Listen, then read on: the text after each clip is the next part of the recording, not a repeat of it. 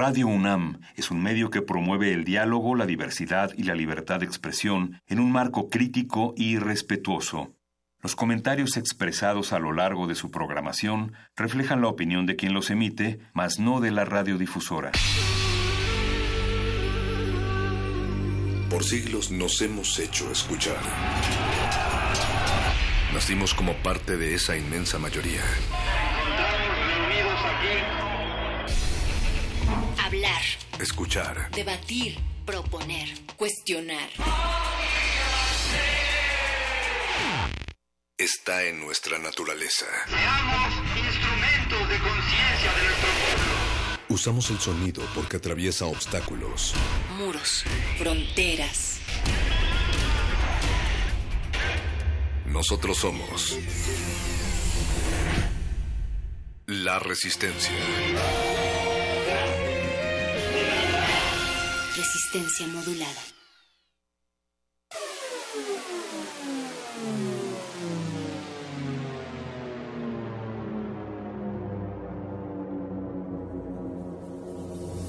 Soy la muchacha mala de la historia. Soy la muchacha mala de la historia, la que fornicó con tres hombres y le sacó cuernos a su marido. Soy la mujer que lo engañó cotidianamente por un miserable plato de lentejas, la que le quitó lentamente su ropaje de bondad hasta convertirlo en una piedra negra y estéril. Soy la mujer que lo castró con infinitos gestos de ternura y gemidos falsos en la cama. Soy la muchacha mala de la historia. María Emilia Cornejo. Ya no será, ya no viviremos juntos. No criaré a tu hijo, no coseré tu ropa, no te tendré de noche, no te besaré al irme, nunca sabrás quién fui, por qué me amaron otros. No llegaré a saber por qué, ni cómo, nunca, ni si era de verdad lo que dijiste que era, ni quién fuiste, ni qué fui para ti, ni cómo hubiera sido vivir juntos, querernos, esperarnos, estar. Ya no soy más que yo para siempre, y tú ya no serás para mí más que tú. Ya no estás en un día futuro. No sabré dónde vives, con quién, ni si te acuerdas. No me abrazarás nunca como esa noche. Nunca. No volveré a tocarte. No te veré morir. Ya no, y de Avilariño. Resistencia modulada.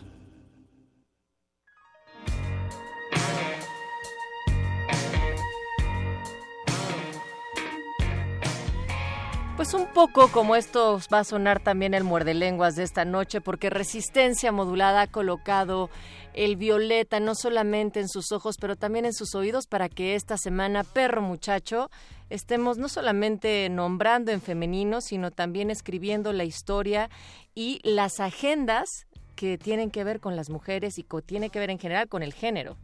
Es 6 de agosto y es el Día Internacional de la Mujer como el resto de los días del año deberían de serlo. Y es que madres, abuelas, compañeras, unas aquí, otras allá, otras en los alcores, mujeres y orejas que nos escuchan, resistencia modulada se suma y mucho menos se resta a el tema de género que es imperante, sobre todo ahora que viene la transición de gobierno. La cuarta transformación le llaman. Y por eso estamos preguntándote a ti, Resistencia, a través de las redes sociales, ¿qué crees que sea más urgente en la agenda de género en el país?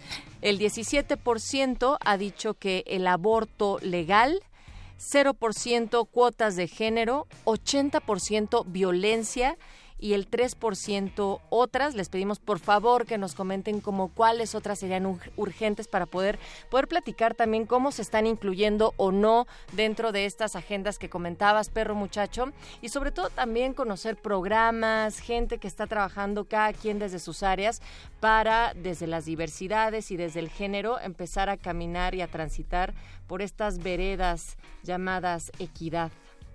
Queremos equidad, queremos igualdad, pero sobre todo queremos que nos escriban lo que ustedes piensan al respecto a nuestras redes, como ya los invitaba Natalia.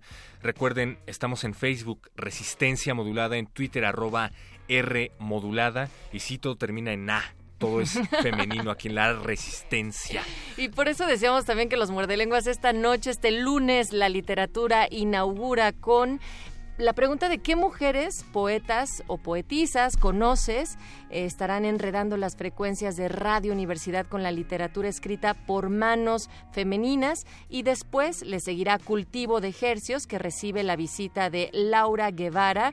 Ella es artista polifacética, cantante, bailarina, pero también compositora que estará tocando en vivo aquí desde esta cabina del 96.1 de frecuencia modulada. Así es que estén pendiente porque también termina la noche muy musical, Perro Muchacho Playlist tendrá un catálogo musical de discos carnitas, así es que estas carnitas las trae, las patrocina Federico Sánchez, acompáñenlos. Nos vamos de esta hora hasta las 11 de la noche y del otro lado del cristal, la resistencia también. Señor Agustín Mulia en la operación. Hola, don Agus. En la producción, ¿cómo está mi querido Eduardo Luis?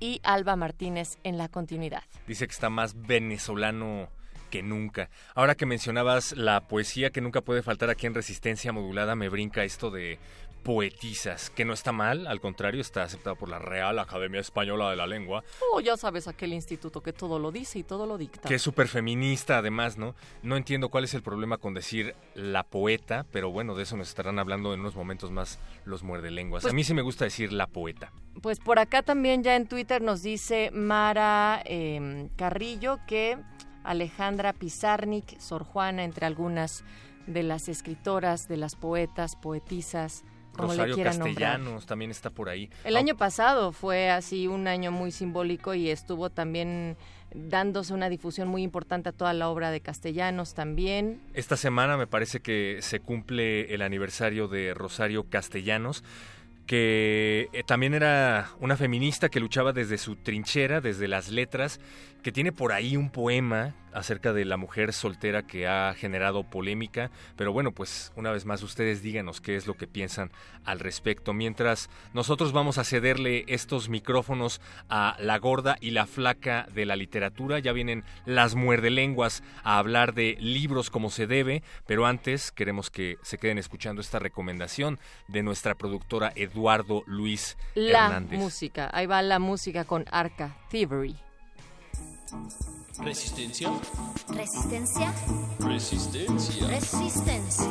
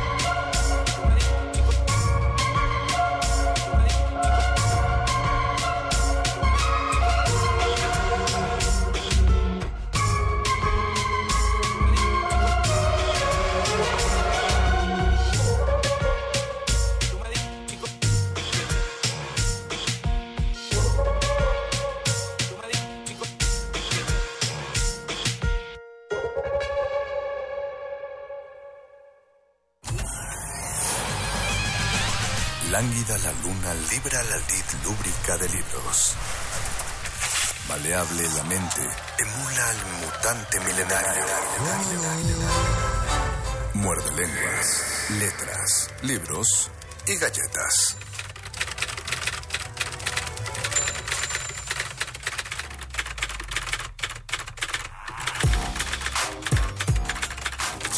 Muerde lenguas. Muerde lenguas. Muerde lenguas.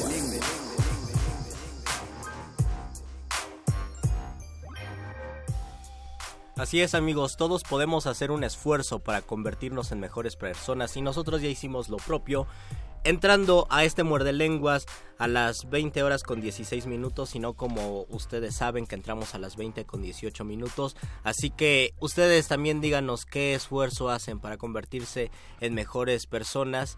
Y esta es la voz de Luis Flores del Mal. La voz del Mago Conde les da la bienvenida de nuevo a su frecuencia del 96.1 de FM, tal vez a su www.radio.unam.mx. Y próximamente en unos minutos vamos a iniciar nuestra transmisión en vivo en Facebook, Resistencia Modulada. También pueden tuitearnos arroba R modulada.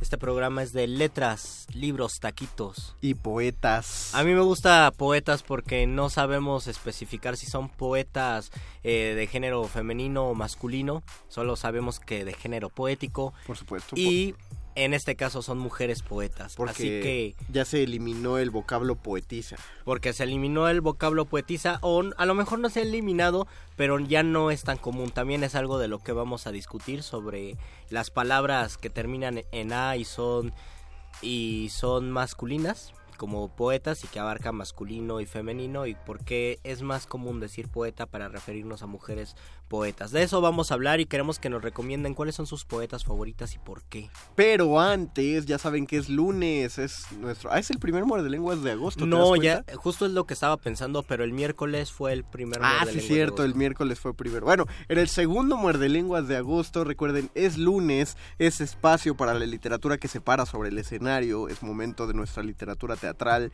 así que manténganse sintonizados porque va a haber regalitos, amigos. Tenemos muchos regalos para ustedes. Y si no son muchos, con muchísimo corazón se los vamos a dar. Y todo esto y más en este programa de radio que tiene su... Programa de mano.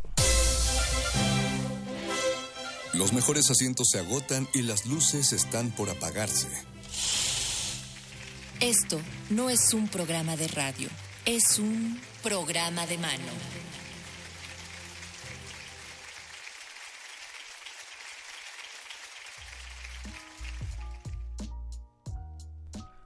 Y para este programa de mano, luego lo tenemos presencial, tenemos una alfombra roja puesta a través de la línea telefónica, donde recibimos a Carlos Talancón, director de una de las obras ya de cajón de la dramaturgia contemporánea, uno de los imperdibles de ahora, El cielo en la piel de Edgar Chías. Carlos, ¿nos escuchas? Sí, sí, aquí estoy, un gusto. Un gusto, Carlos, que este lamentamos interrumpirte a medio ensayo.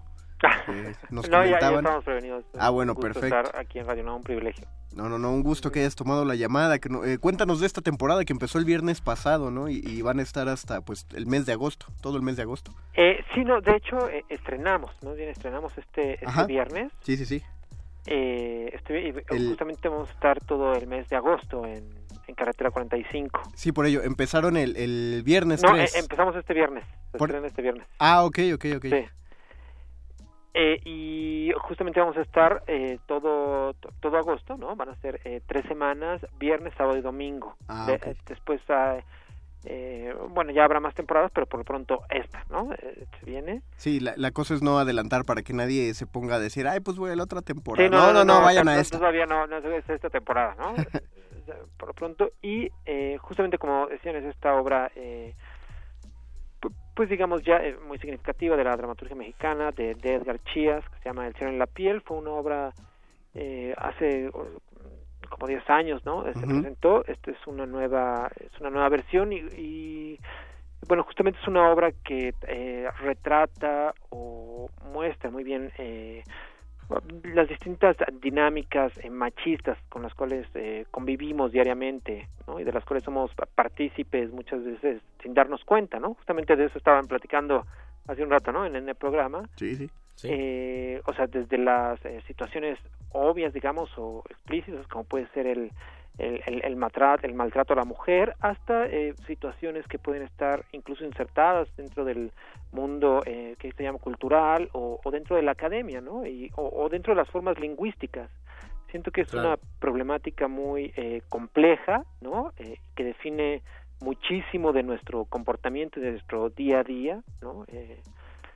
Y bueno, es muy importante hablar hablar de ello, ¿no? De esto que se dice reflexionar sobre el género y es una obra que justamente toca eh, las distintas dinámicas de cómo funciona el machismo desde las perspectivas. ¿no? ¿Y cómo lo hace? ¿Cómo es esta conexión entre la obra para volverlo, pasarlo a los términos de la dramaturgia?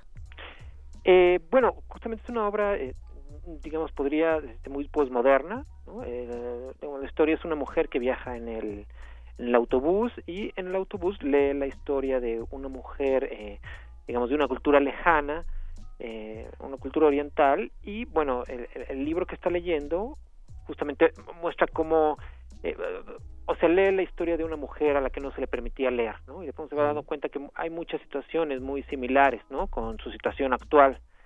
Eh, obviamente es muy posmoderna, no es que haya un respeto del espacio-tiempo, sino va jugando, se juega mucho con el espacio-tiempo, ¿no? De cómo el machismo se, se manifiesta, bueno, sobre todo en México y en las distintas culturas y en distintas expresiones, desde, repito, como desde la, la obvia, ¿no? De uh -huh. eh, el abuso directo hasta maneras mucho más sutiles o, por ejemplo, la religión, ¿no? O cosas que damos por sentadas que deberían ser así, pero pues el hecho de que sean así implica una fuerte pues implican, digamos, una tradición patriarcal, ¿no? Sí. De la cual es algo que tenemos que cuestionarnos. O sea, no, no se trata tanto como de culpar, de, de, de ay, o sea, no desde un sentido culposo, sino simplemente, pues, muchas veces por, eh, pues ahora sí por costumbre, por educación, estamos eh, impregnados, digamos, dentro de una cultura muy patriarcal. Siento que es un dilema por, por el que estamos atravesando eh, mundialmente, ¿no? Y pues que es necesario eh, pues cuestionarse, ponerse en la mesa. Sobre ¿no? todo este caso, causar incomodidad, ¿te parece en los en los espectadores?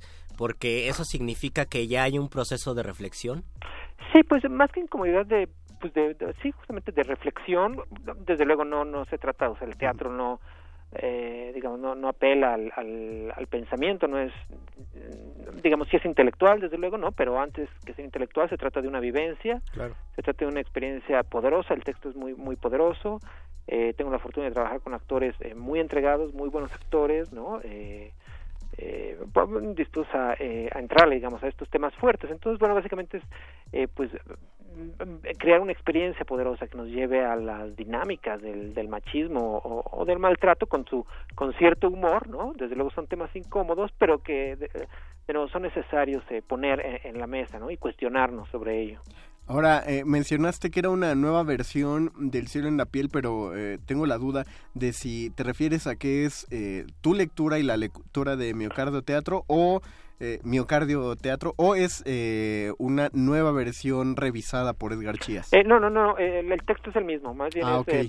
de, puesta en escena, ¿no? Así que es un claro, texto, claro. digamos, un texto muy interesante, es un texto muy literario, ¿no?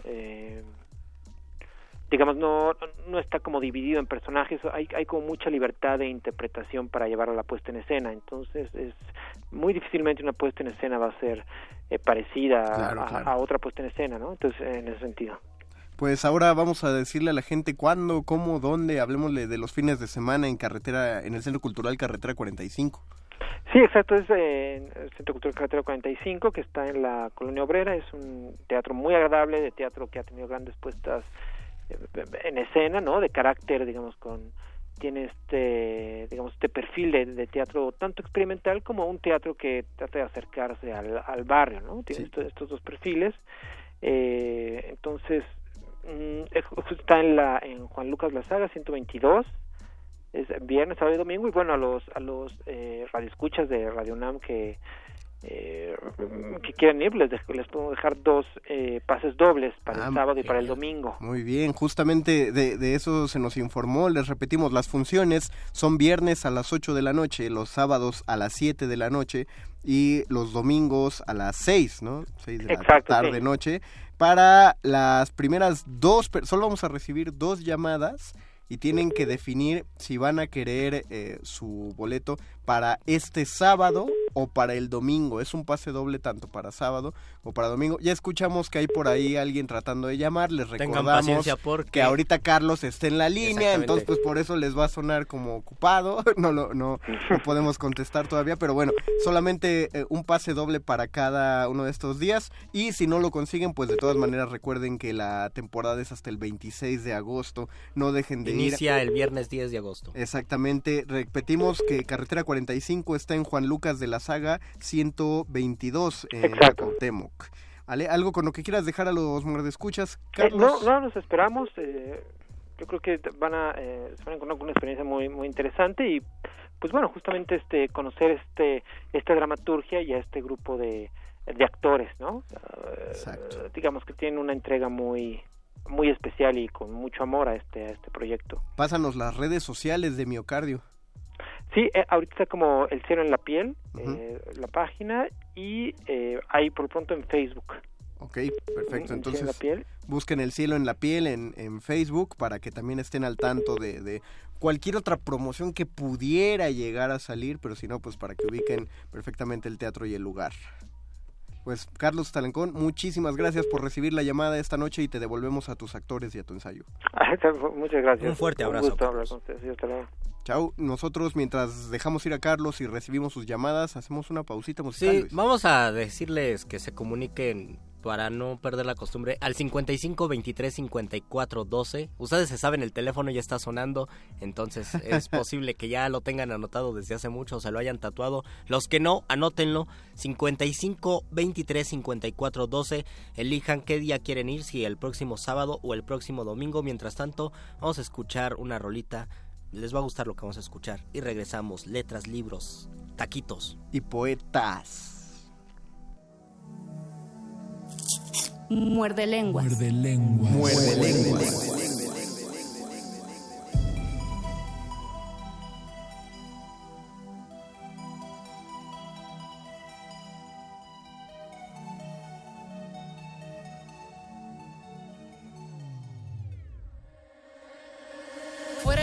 Centro como saliva del arce negro estás. Nunca te dije flaco, quédate conmigo, fuiste vos solo nomás. ¿Cómo pudiste negro no leerme? Te escribí para mí no perderme. Duele la aguja fría ahora como agua sobre la frente perfora. Yo no quería nada más que estar pegadito un rato. Te sufrí, ahora reposo serena mi canto. Limaste chabón con la lluvia que hay, querés que me quede allá afuera. Querés que me quede allá afuera.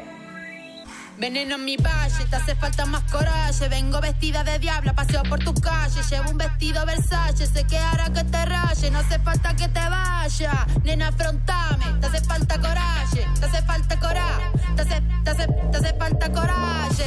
Cerrito medalla para convertirme de oro y olvidar todas las rayas que te volaste ayer. Voy a perderme a la pana en busca de placeres. Yo callaré, me dijiste no fallaré. Tuviste la belleza. Te hace falta coragem, te hace falta coragem, te hace falta, te hace falta coragem, te hace falta coragem, te hace falta, te hace falta coragem, coragem, co, co, coragem, coragem, co, co, coragem, coragem, co, co, coragem. soy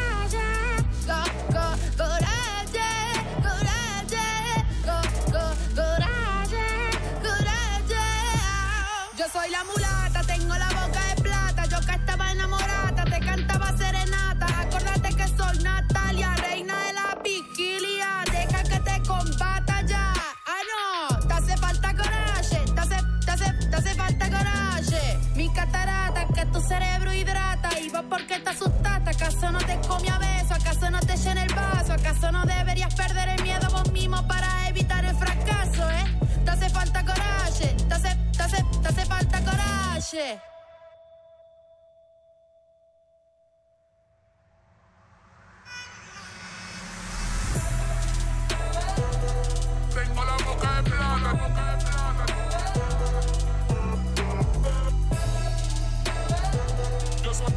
La fulana, soy la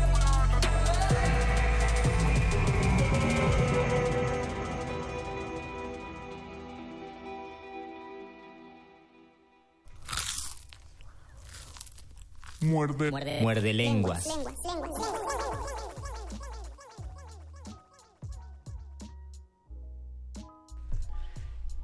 En perseguirme, mundo, ¿qué interesas? ¿En qué te ofendo cuando solo intento poner bellezas en mi entendimiento y no mi entendimiento en las bellezas?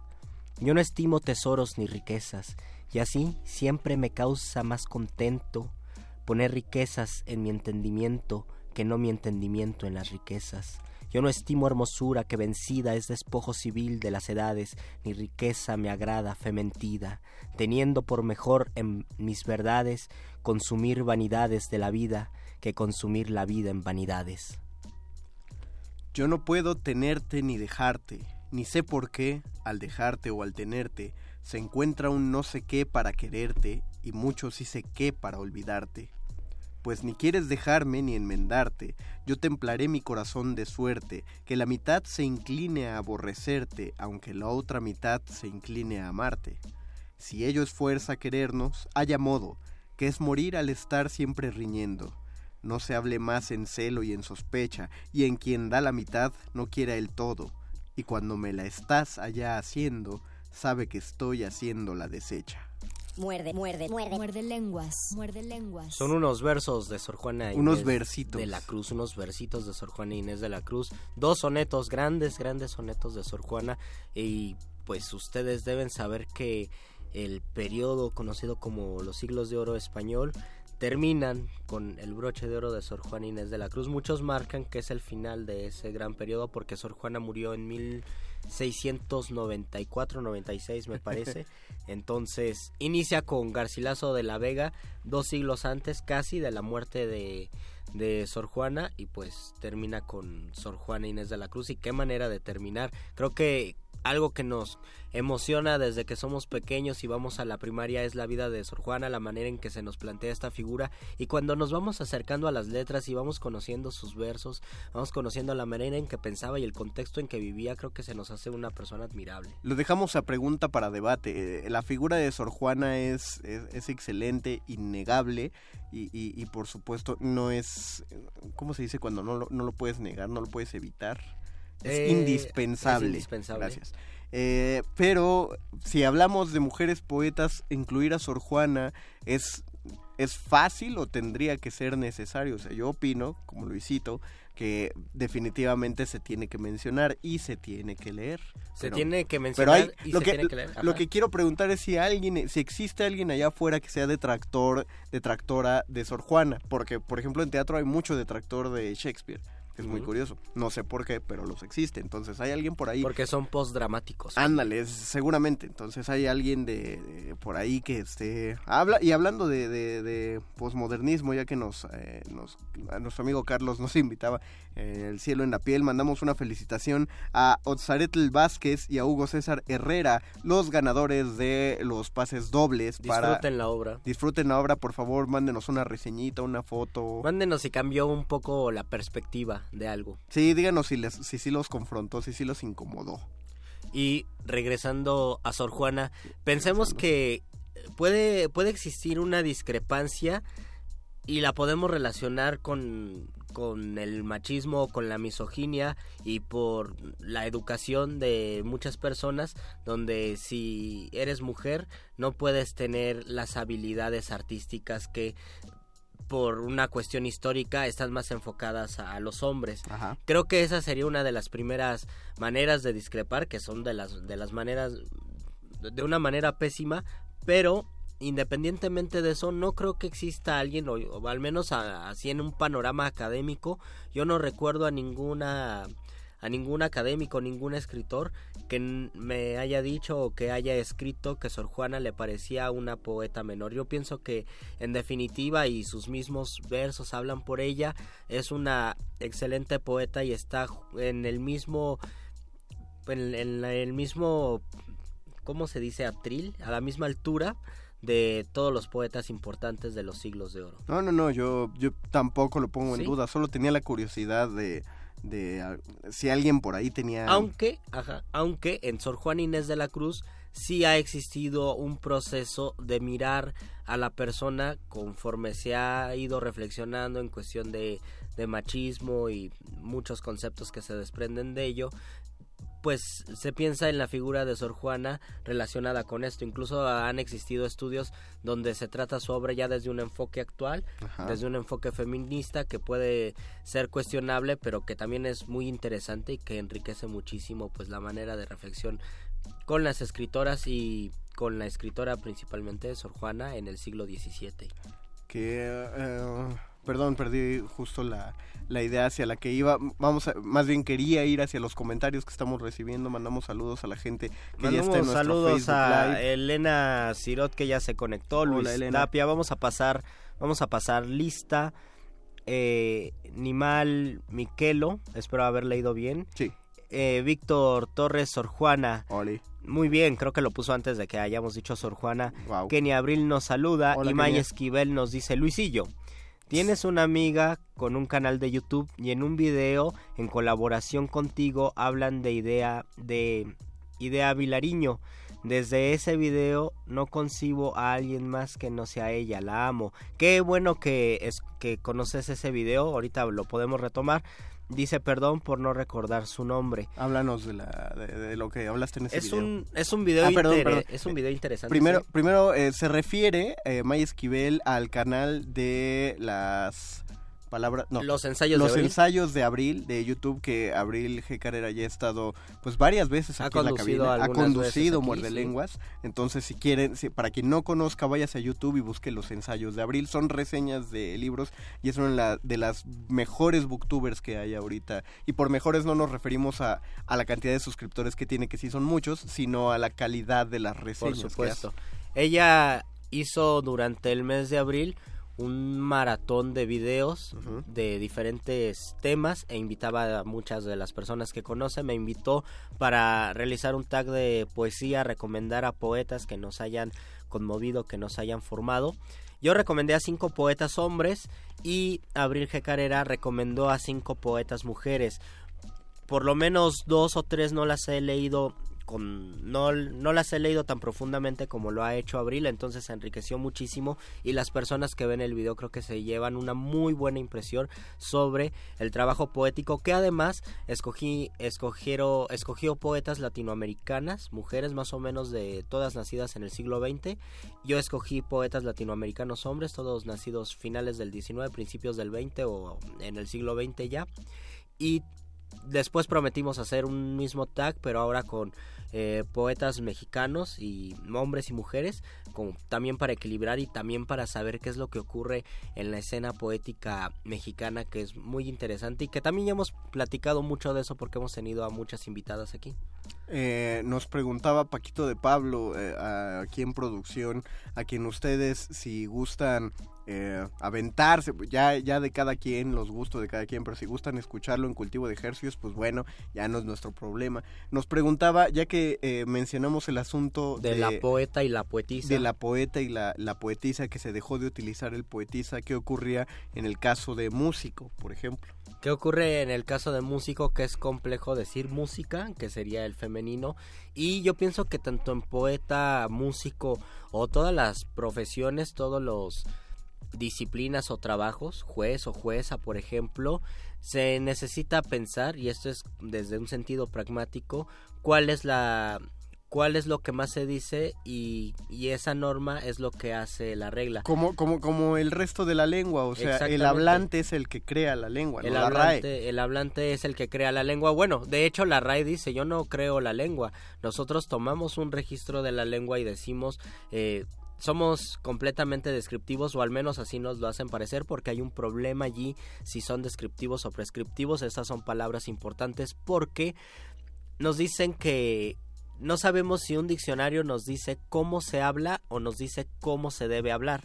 Muchos piensan que la RAE nos dicta las reglas de cómo se cómo se debe hablar y otros dicen no, la RAE nada más registra cómo se habla, registra los usos Y o los usos que se han normalizado. y hace un consenso de esos usos y de ahí genera lo que podríamos, ojo, podríamos llamar una regla, ¿no? Por Pero- supuesto. Pero, esas reglas están hechas para el entendimiento común, o sea, para que la- el, el lenguaje no, no dé lugar a confusión entre una palabra y otra. Piénsenlo, por ejemplo, en la, con la palabra sede. ¿No? Es muy distinto si uno escribe sede con S y sede con C. Podríamos pensar ahorita ejemplos de, de enunciados donde habría confusión por las palabras. Bueno, Thor, eh, ya, ya se me, se me fue uno. Pero- casa, casa y casa. Exacto. caso Tú tenías un montón de, de poetuits de ese estilo. Ajá, tenía muchos poetuits. Y, eh, y bueno, el, el caso es que, por ejemplo, eh, durante las elecciones se hablaba muchísimo acerca del asunto de que si era electa una mujer, no se debía decir presidenta, sino que presidente era como el la palabra que engloba. Pero en ese caso, retomando lo que dice Luisito, si presidenta es el uso general, pues entonces básicamente se vuelve lo, Por supuesto. lo correcto. Se, se vuelve lo correcto y así va, va a ocurrir con todas las palabras porque la lengua es una entidad viva y creo que eso es lo más importante de entender porque es una entidad viva tiende a desarrollarse, tiende a cambiar y una de las manifestaciones de que es una entidad viva es que se discute. Podemos estar en contra o a favor sobre los usos, por ejemplo, del desdoblamiento genérico o de cambiar la E por la A, que diga por la O, podemos discrepar o podemos eh, decir que está bien, incluso lo podemos practicar. Esto es el reflejo de que es una lengua viva y que los hablantes son las, son las personas que, que reflexionan en torno de ella y que la alimentan y que la pueden cambiar. ¿Quién sabe qué vaya a pasar? Tal vez es probable, no, no, no lo sabemos, pero porque es una lengua hablada por muchísimas personas y es la segunda lengua más hablada en el mundo después del chino Después y del podría chino. ser después del inglés porque es, pero como lengua materna es Y- la y- lengua más hablada. y hay más chinos. Ajá, y el inglés son las personas que lo aprenden aunque no lo hablen, porque es una lengua muy grande, muchos de los usos es muy complejo que se sistematicen y que se conviertan en algo general para tantos millones de hablantes. Pero esto no implica que no se deben crear este tipo de discusiones, este tipo de reflexiones, porque es lo que ayuda a apropiarnos de nuestra lengua y a, pensar nuestra lengua. Incluso podemos yo, yo no juzgaría a una persona que piensa que la RAE es completamente prescriptiva y te ordena qué decir, qué hacer y cómo hacerlo. Porque claro que tiene una, una tradición eh, de las cortes y de, de los reinados de España.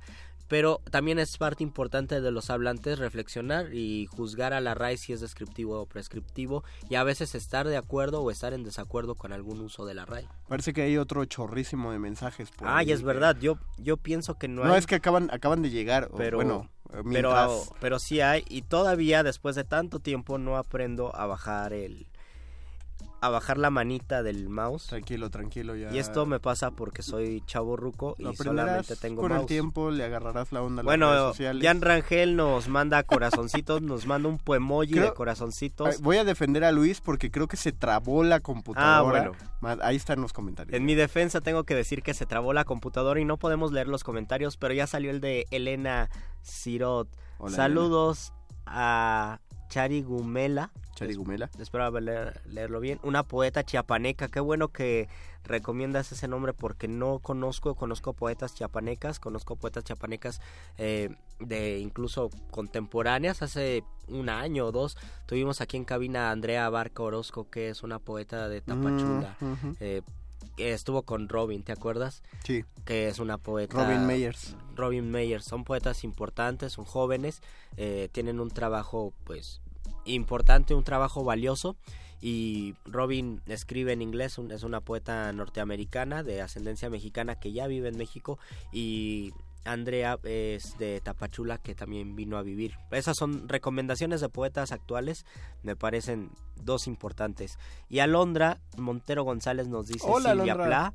Qué Silvia bueno que Plath. qué bueno que sale Silvia Pla. Vamos a ver qué poetas en otros idiomas sale porque también es importante conocer. Creo que una poeta que se lee con muchísima alegría y tal vez la leamos el miércoles es Wisława Szymborska que ganó el premio Nobel en 1999 me parece o en el año 2000 no recuerdo una poeta polaca de verdad es fascinante y es una de las poetas que más que más frescura tienen al momento de leer porque tiene una manera festiva una manera festiva de expresar su dolor yo lo diría así y ya lo leeremos el miércoles ya leeremos algo de Szymborska el miércoles ¿Se te ocurrió esa, esa alegría contestataria por, por escuchar a Silvia Plath?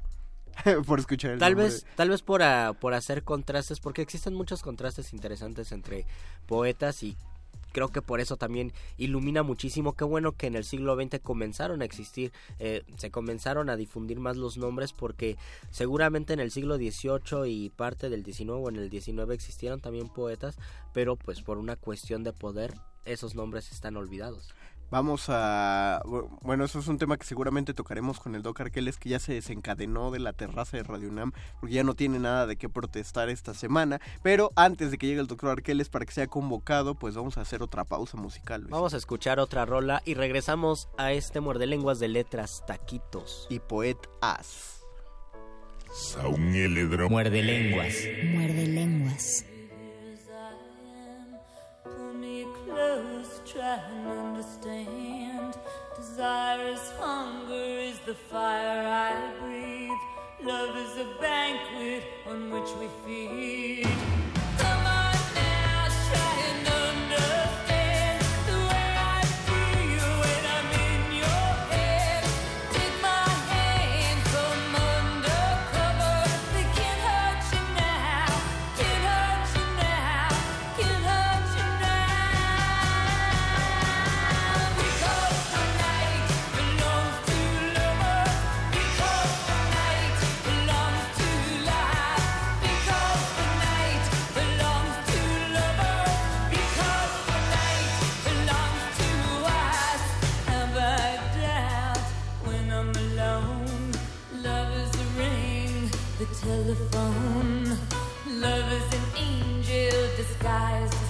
As.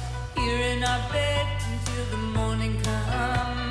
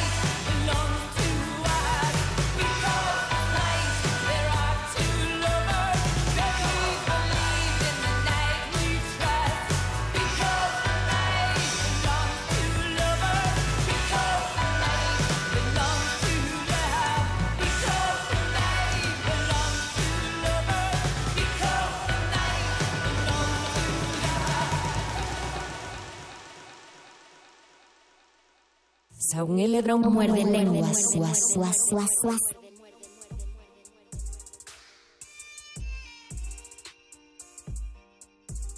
escuchamos a Patti Smith y ya se está poniendo ya se está poniendo iluminativa la noche sobre todo porque tuvimos dos dos días iluminativa está bien Sí. está ocupado bien Pues lo estás Eh, usando, así que ya lo existe. estoy lo estoy us- usando así que existe porque ya llevábamos dos muerde lenguas que no teníamos una intervención apoteósica y está bien que la tengamos porque pues esta discusión sobre poeta, poetisa, música, músico, desdoblamientos genéricos, eh, el desigual número entre escritores mujeres y eh, escritoras y escritores, pues da muchísimo de qué reflexionar, también muchísimo de eh, qué investigar y por qué es que existe un canon casi siempre eh, regido por hombres. Pero para darnos algunas respuestas a estas y otras interrogantes es que viene el momento más apoteósico de nuestro programa.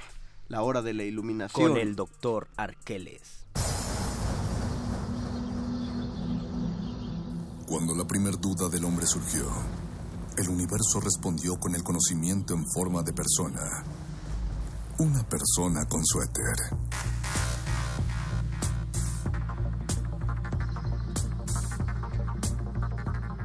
Es la hora de la iluminación con el doctor Arqueles.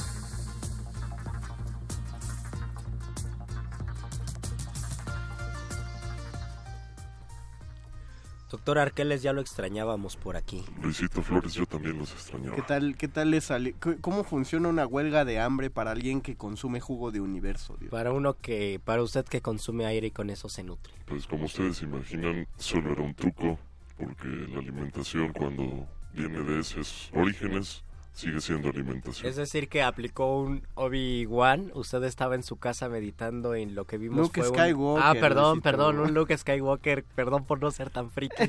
un Luke Skywalker. Me siento mal por eso. No, no, tranquilo. Eh, porque usted estaba en su casa como me- meditando y aquí estaba como holograma. En efecto, en efecto, Luis Flores, en efecto. ¿Qué- bueno, qué- pues ya con eso ¿Cuál mi es, su alma col- vuelve a mi cuerpo. ¿Cuál es su colaboración de esta noche, querido doctor Arqueles? Mencionar a la figura de la francesa conocida como Juana de Arco Oh. en relación con aquello que ustedes estaban planteando justo antes de mi llegada, es decir, el por qué existe una especie de sistematización y estructura que reconoce ciertas ideas provenientes casi siempre de, de un origen masculino y denosta otro tipo de ideas que generalmente provienen de, de una figura femenina. Pa- Me centro en la figura de Juana de Arco porque es polémica y porque se le tachó de ser una hereje porque dentro de un proceso de liberación de Francia en una famosa guerra, ella alegaba que era motivada a luchar por entes espirituales. Y esto fue considerado una especie de, de crimen religioso por la Iglesia Católica y ella, siendo muy joven, teniendo solo 19 años, es quemada en la hoguera por hereje. Ese es uno de muchísimos, muchísimos ejemplos, ya sea archivados o no, de mujeres que por expresar su forma de pensar y por salirse de los cánones establecidos por una institución que controlaba el Estado, como era la Iglesia, eh, fueron victimizadas, más bien fueron convertidas en víctimas, eh, sin considerarlo de esa manera, por las instituciones, y quemadas, y de ahí se derivó el famoso término de casa de brujas, que ahora tiene otras aplicaciones. A toda mujer que tuviese un conocimiento eh, distinto, diferente del reconocido por la institución, se le tachaba de bruja y se le ejecutaba. De hecho, el Maleus Maleficarum es todavía más preciso y cruel. El libro que se escribió, El Martillo de Brujas, para reconocer a las mujeres brujas, porque la- los, los síntomas de, de ser bruja eran, primero, eh, generalmente mujeres solas, es decir, que eran capaces de vivir Mantenerse por sí mismas. Exactamente, porque por eso muchas viudas eran consideradas brujas. Casi, casi la autonomía era una herejía. Exactamente, porque eh, pensaban, eh, primero, si había enviudado, ¿por qué no quedaba a cargo de su hermano, de, de- de su padre? De alguien más de al- capaz. O sea, de otro hombre, pues, que finalmente tenía que, tenía que cuidarla, porque si vivía sola significaba que era autosuficiente. Entonces, una mujer sola, ya sea viuda o soltera, era, era considerada primer, primera señal de peligro. Segunda señal de peligro era que mostrara un conocimiento exacerbado. Entonces, eh, justamente esa es la esa es la manera en la que se ubica a, a las brujas que saben antes antes de la de que se popularizara el término bruja existía otro término que era la mujer la mujer sabia Claro. sí el hombre era el hombre el hombre sabio, no, tenían otro, no- bueno, eh, la- era una mujer con conocimiento, pues, y, y generalmente eran conocimientos de herbolaria, de botánica, de lo rudimentario que pudiera ser la medicina. Y que incluso en algunos contextos bruja tiene ese, ese significado, Sí. como en las comunidades indígenas. Exactamente, una mujer que conoce, que, que, que sabe, pues. Y ya de ahí lo que vine, los grabados o las representaciones pictóricas ya se encargaron de hacer el resto, en el que eh, marcaban una fealdad eh, evidente evidente simplemente por el hecho de que se cumplieran estos dos aspectos y, y que de esa fealdad dependía la figura terrorífica de la bruja. no- Así es, y era, finalmente era mera propaganda para una Sí. mujer que sabía cosas que no debería de saber para su época, para su contexto y para, para su sociedad. O incluso que sabía cosas que debería saber, pero que eran castigadas porque la gente no quería que... Bueno, porque el sistema, el poder no quería que supieran. Exactamente, finalmente, como hemos mencionado en otras ocasiones, conocimiento es poder.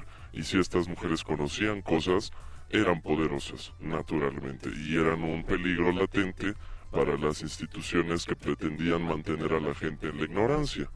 Esta ignorancia generalizada de no saber ni siquiera cómo curar una pequeña herida para que ésta se y el, el plebeyo muriese. Y creo que tendríamos que pensar, y eso sería de tarea para los muerdescuchas, qué distancia hay, qué tanto ha cambiado el mundo en términos de pensamiento, de concepción, de saber mirar a la otra persona, desde Juana de Arco, incluso desde antes, a la actualidad. ¿Realmente hemos evolucionado en ese sentido o seguimos teniendo los mismos prejuicios y las mismas relaciones de poder donde es peligroso si la otra persona también conoce?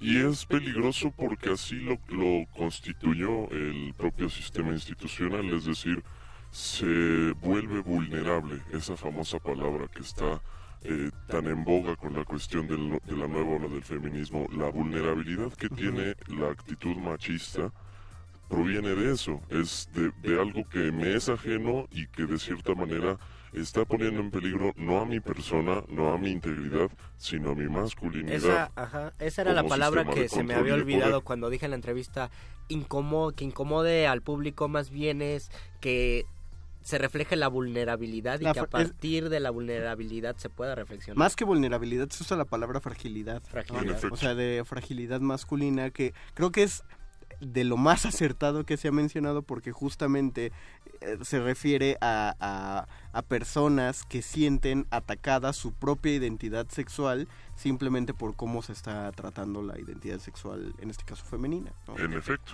Eh, persona- o hombres que sienten afectado su, su, su hombría solamente por... O su concepto de hombría. O su concepto, pues sí, hombría tal obviamente. cual, por, por eh, lo que están haciendo los demás.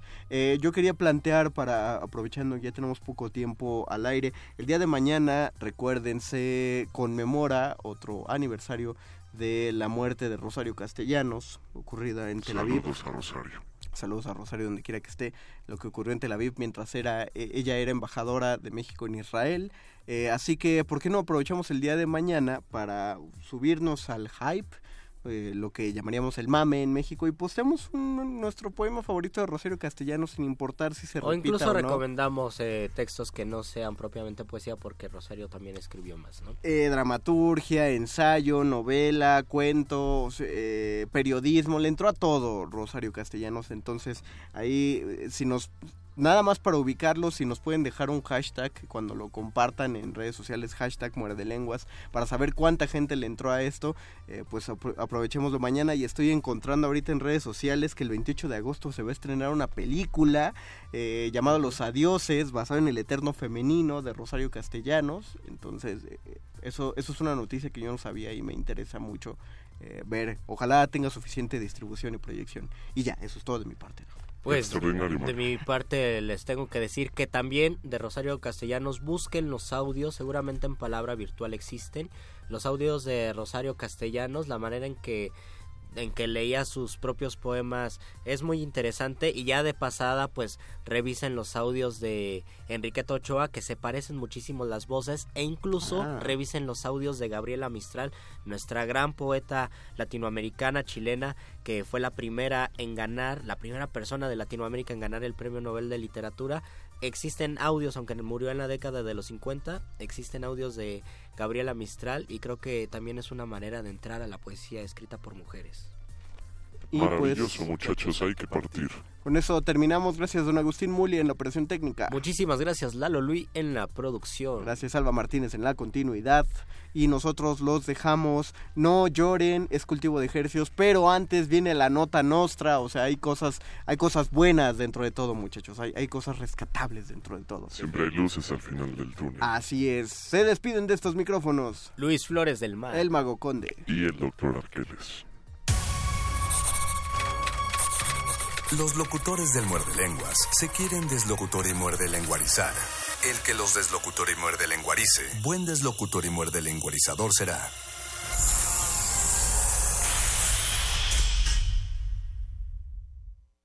Resistencia modulada.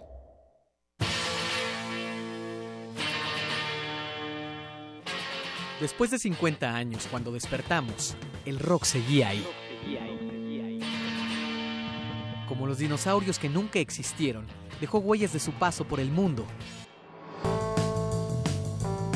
El rock fue la música de la juventud de los años 60 y 70.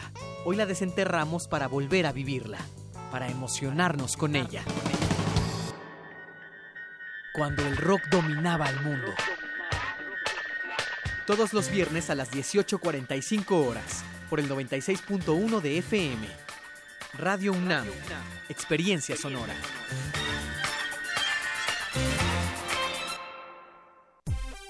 Exposición La Fábrica de Cine Estudio Churubusco 1945-2017 extiende su periodo de exhibición hasta septiembre. La muestra ofrece un viaje histórico por el desarrollo de la industria fílmica nacional a través de vestuarios, cámaras, utilería, fotografías, equipo técnico, sets, piezas de cintas icónicas y un montaje interactivo. La Fábrica de Cine Estudios Churubusco 1945-2017 se puede visitar en el vestíbulo del edificio Luis Buñuel de los Estudios Churubusco, calle Atletas número 2, Colonia Country Club. La revista de la universidad en radio. Te invitamos a escuchar esta serie, donde cada mes diferentes personalidades se darán cita para dialogar sobre los conceptos a los que se enfrenta día con día el ser humano. Música, extinción, revolución, palabras.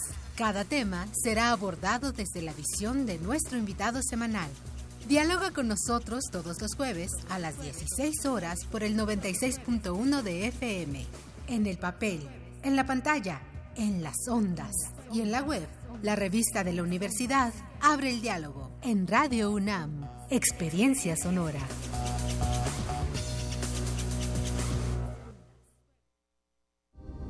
Resistencia modulada. Interrumpimos lo que sea que esté haciendo para traerle este corte informativo. La, la nota nostra.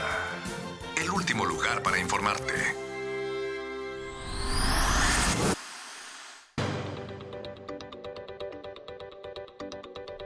Dos ancianos que fueron reportados como desaparecidos fueron hallados finalmente en el Wacken Open Air, el festival de heavy metal más grande de todo el mundo que se celebra cada año en Alemania. La policía reportó que los ancianos se negaban a irse del evento a pesar de que estaban desorientados y aturdidos, probablemente por hacer headbanging.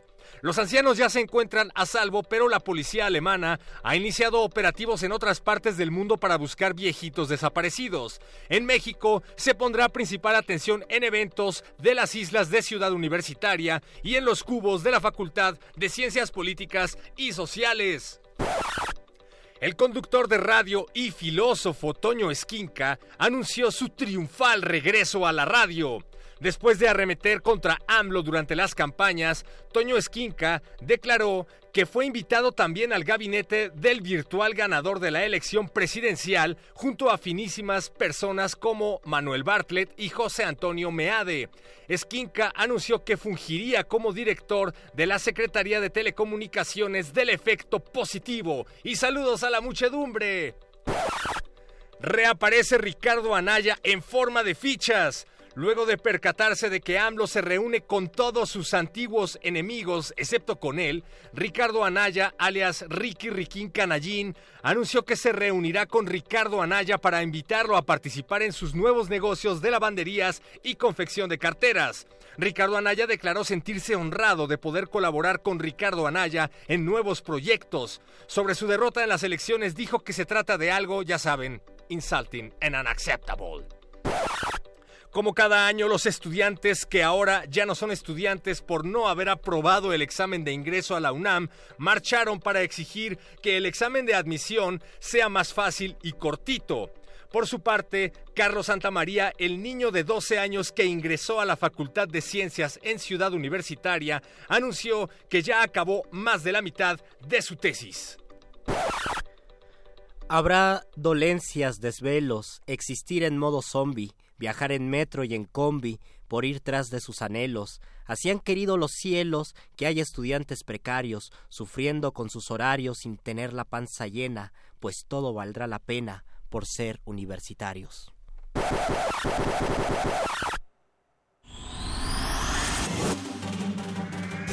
Estas fueron las últimas noticias que debiste recibir. Puedes continuar con tus actividades cotidianas. La no- nota nota nostra. La nota nostra.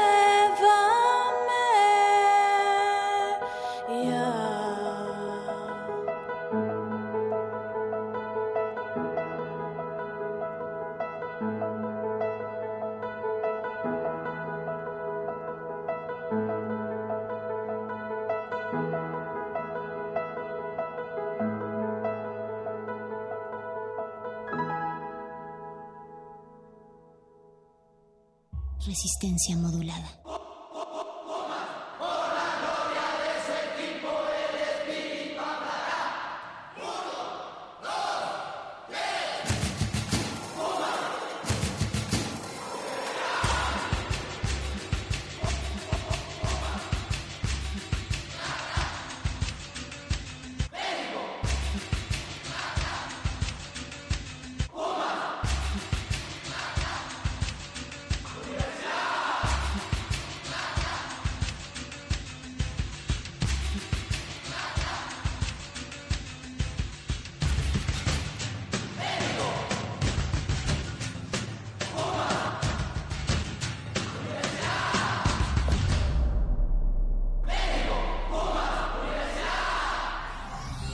Resistencia modulada.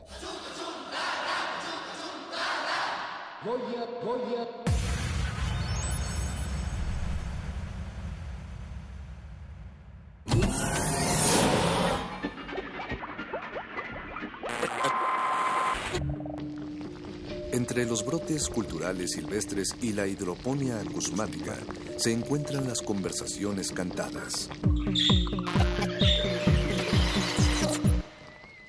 Estudiamos el milagro de la música libre en el aire. Cultivo de hercios.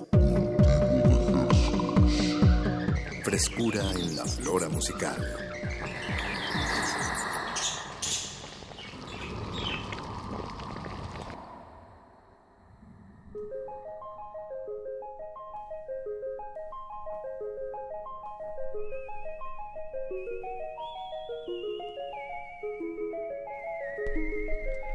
Organismos audiosensibles y radioceptibles inmersos en las ondas hercianas, bienvenidos a otra emisión de Cultivo de Hercios. El paraguas musical de resistencia modulada que se atomiza y transmite cada lunes y jueves a las 9 de la noche en compañía de música recién hecha que hacemos llegar hasta sus oídos. ¿Por dónde más? Por la mismísima frecuencia de Radio UNAM 96.1 de FM. XEUN. Transmitiendo al planeta entero a través de nuestro portal en línea www.resistenciamodulada.com, aunque en este momento se encuentra en, en Bajo mantenimiento. servicio. Pero también está la página de radio.unam. Afortunadamente, radio.unam.mx. MX. Ahí es donde mm, vivimos en el internet cuando transmitimos y emitimos. Eh, Apache, hace Paco un de par de, de emisiones que no tenía el enorme placer de, de compartir estos micrófonos contigo. Vacaciones, Las vacaciones, el trabajo y luego, exacto, la operación, que, que bueno, afortunadamente todo salió bien. Sí, ya sí, al 100, Paquito. Buenísimo, Apache. Pues, Eh, ahí- nos acompaña, por supuesto, y como siempre, Eduardo Luis Hernández Hernández en la producción de este programa y don Agustín Mulia en la operación técnica, Alba Martínez en continuidad, allá al fondo. Eso, Hola. saludos. Sin ellos no estaríamos sonando y llegando hasta sus oídos. En esta noche lluviosa de agosto 6, a las 21 horas con 11 minutos, pues damos eh, inicio a este experimento radiofónico en vivo desde el Valle de México. Eh, Colonia del Valle. Colonia del Valle, por eso digo, sí está lloviendo como a cántaros. Lleva un par de días para la gente que nos oye de fuera que está lloviendo, pero mucho aquí en la Ciudad de México. Y qué bueno. Qué, qué bueno, qué bueno que ya empezó también esta emisión donde celebramos el milagro de la música libre en el aire. ¿Eso qué significa, Apache? Eso significa que este espacio eh, uno se viene enterando de proyectos que tanto que pues que suceden en la ciudad en vivo, eh, que, que bien que se presentan esta semana de preferencia o que sacan algo material nuevo. Sí, o, o proyectos que, que, mm, tal vez no tienen un acceso a, a, pues llamémosle al FM, a los medios de, de tradicionales, masivos, y nosotros con muchísimo gusto les abrimos la puerta de Radio UNAM. eh, porque hay muchísimo como hay muchísimo talento que, que pues que necesita que se reproduzca, que se amplifique y bueno, para eso son estas frecuencias y así es el caso. eh, bueno, esta noche tendremos a, Laura Guevara, eh, que es una pues un, una artista venezolana que bueno ya trae aquí su cuatro y, y nos va a estar tocando algunos de sus temas y haciendo una invitación para este fin de semana, una presentación. Pero antes de eso vamos a hacer un enlace telefónico hasta la ciudad de Querétaro con nuestro buen amigo Daniel Denis, un joven compositor de la ciudad de Tijuana. Daniel, ¿nos estás escuchando? ¿Qué onda, qué onda? Lo escucho perfectamente. ¿Cómo estás. Daniel? Qué gusto escucharte de No, nuevo. ustedes, muchas gracias por invitarme a, a esta, eh, se puede decir, enlace telefónico, ¿no?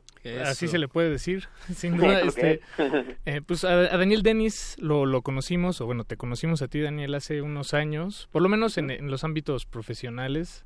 eh, que, que no, te, te conocimos, conocimos tu proyecto, nos acompañaste aquí en la sala Julián Carrillo, si bien recuerdo tocaste con Ramona, ¿no? Fue una Sí, noche doble. Estabas es- de estrenón con tu con tu álbum eh, Corre el tiempo. Corre el tiempo, así es. Discaso, de verdad, de la gente Ah, que esté muchas por ahí. Daniel Denis, corre el tiempo, escúchenlo. Sí, es si tienen ganas de gran disco. baladas directas al, al corazón.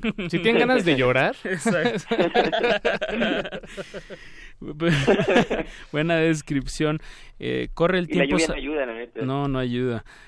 corre el tiempo salió en el 2016, si mal no me equivoco, Daniel. Pues salió en el 2015, noviembre de 2015, pero ya muy, muy pegado al 2016. Exacto, exacto. Y bueno, eh, pues eh, la semana pasada, si no me equivoco, lanzaste un nuevo material, bueno, una nueva canción, un nuevo sencillo que se llama Lo que tenga que pasar.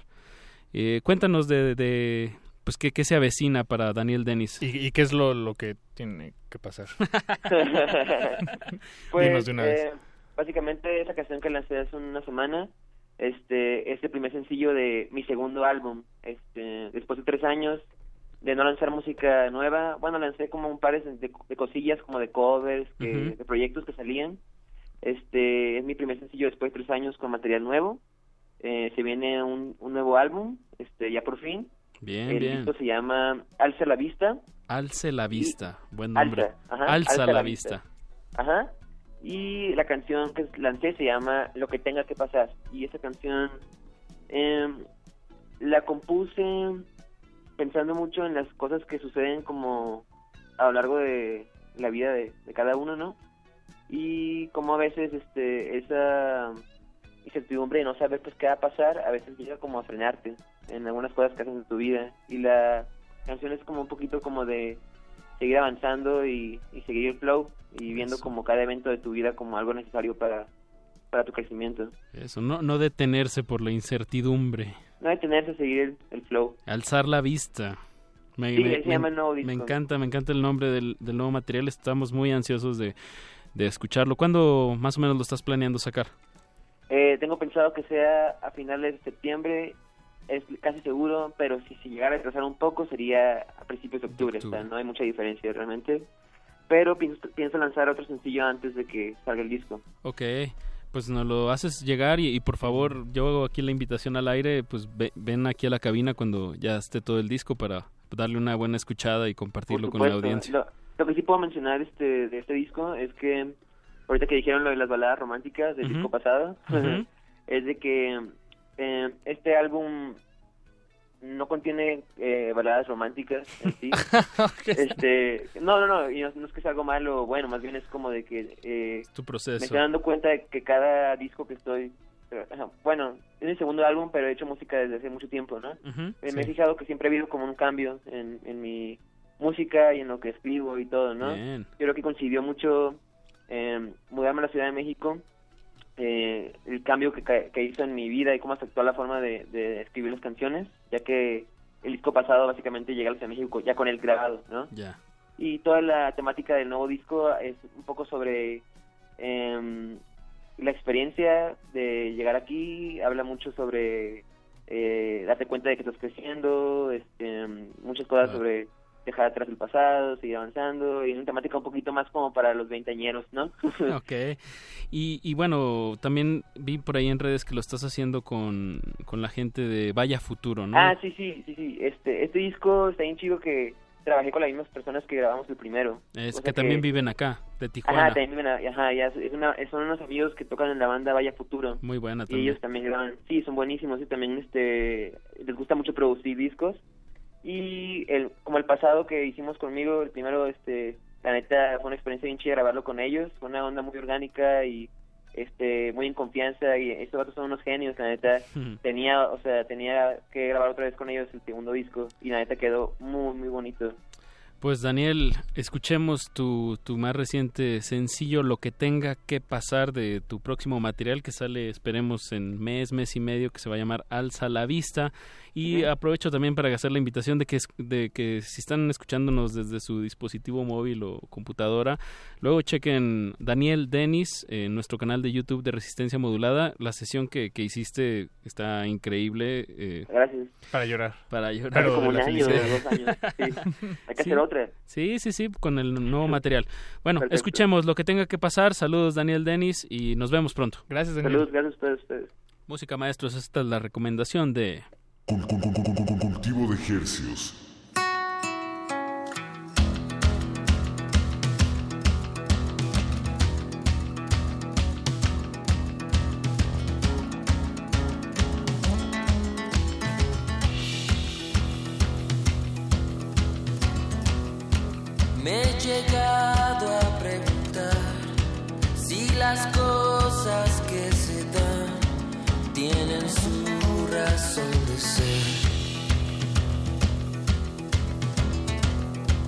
Y he llegado a imaginar cuál sería mi lugar si no fuese como fue. ¿Dónde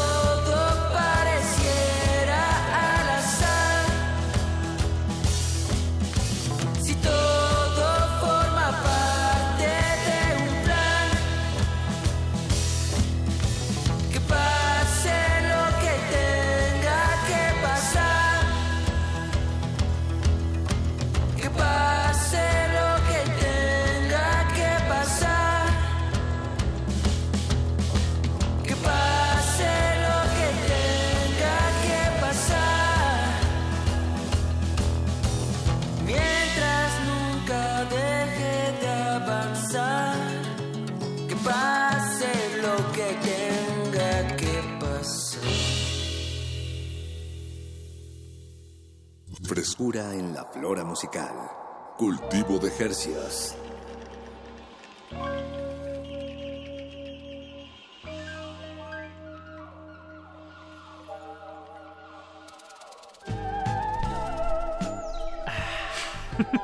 Lo que tenga que pasar. Bien, Paco, me, me gusta cómo disfrutas la radio, cómo eh, exhalas eh, de disfrute. Eh, eh, exhalo placer radiofónico cada, cada vez que acaba una de estas canciones. ¿Y sabes quién también disfruta mucho la radio? ¿Quién? Y nos lo acaba de decir. Laura, nuestra invitada de esta bien. noche. Laura Guevara. Yay. Bienvenida, Laura, a esta disección radiofónica que, que estás a punto de, de experimentar. Gracias, qué emoción estar acá. Es la primera vez que estoy en Radio UNAM.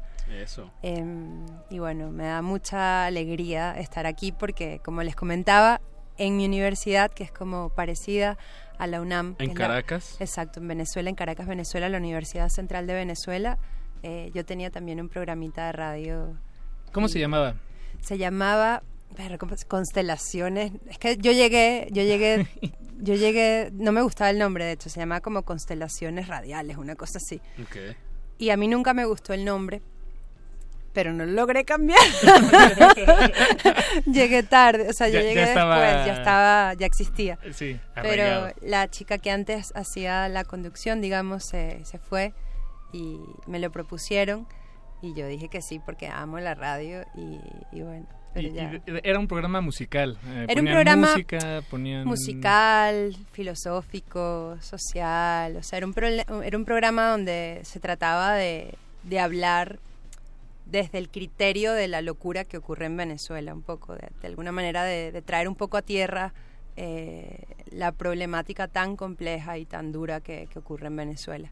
Pero a través de la música, a través de ideas, de pensamientos, a través de... mm, Porque la idea era romper un poco la polarización. O sea, como que uno de los primeros, eh, las primeras estrategias del gobierno fue la polarización, dividir a la gente, que la gente peleara entre sí.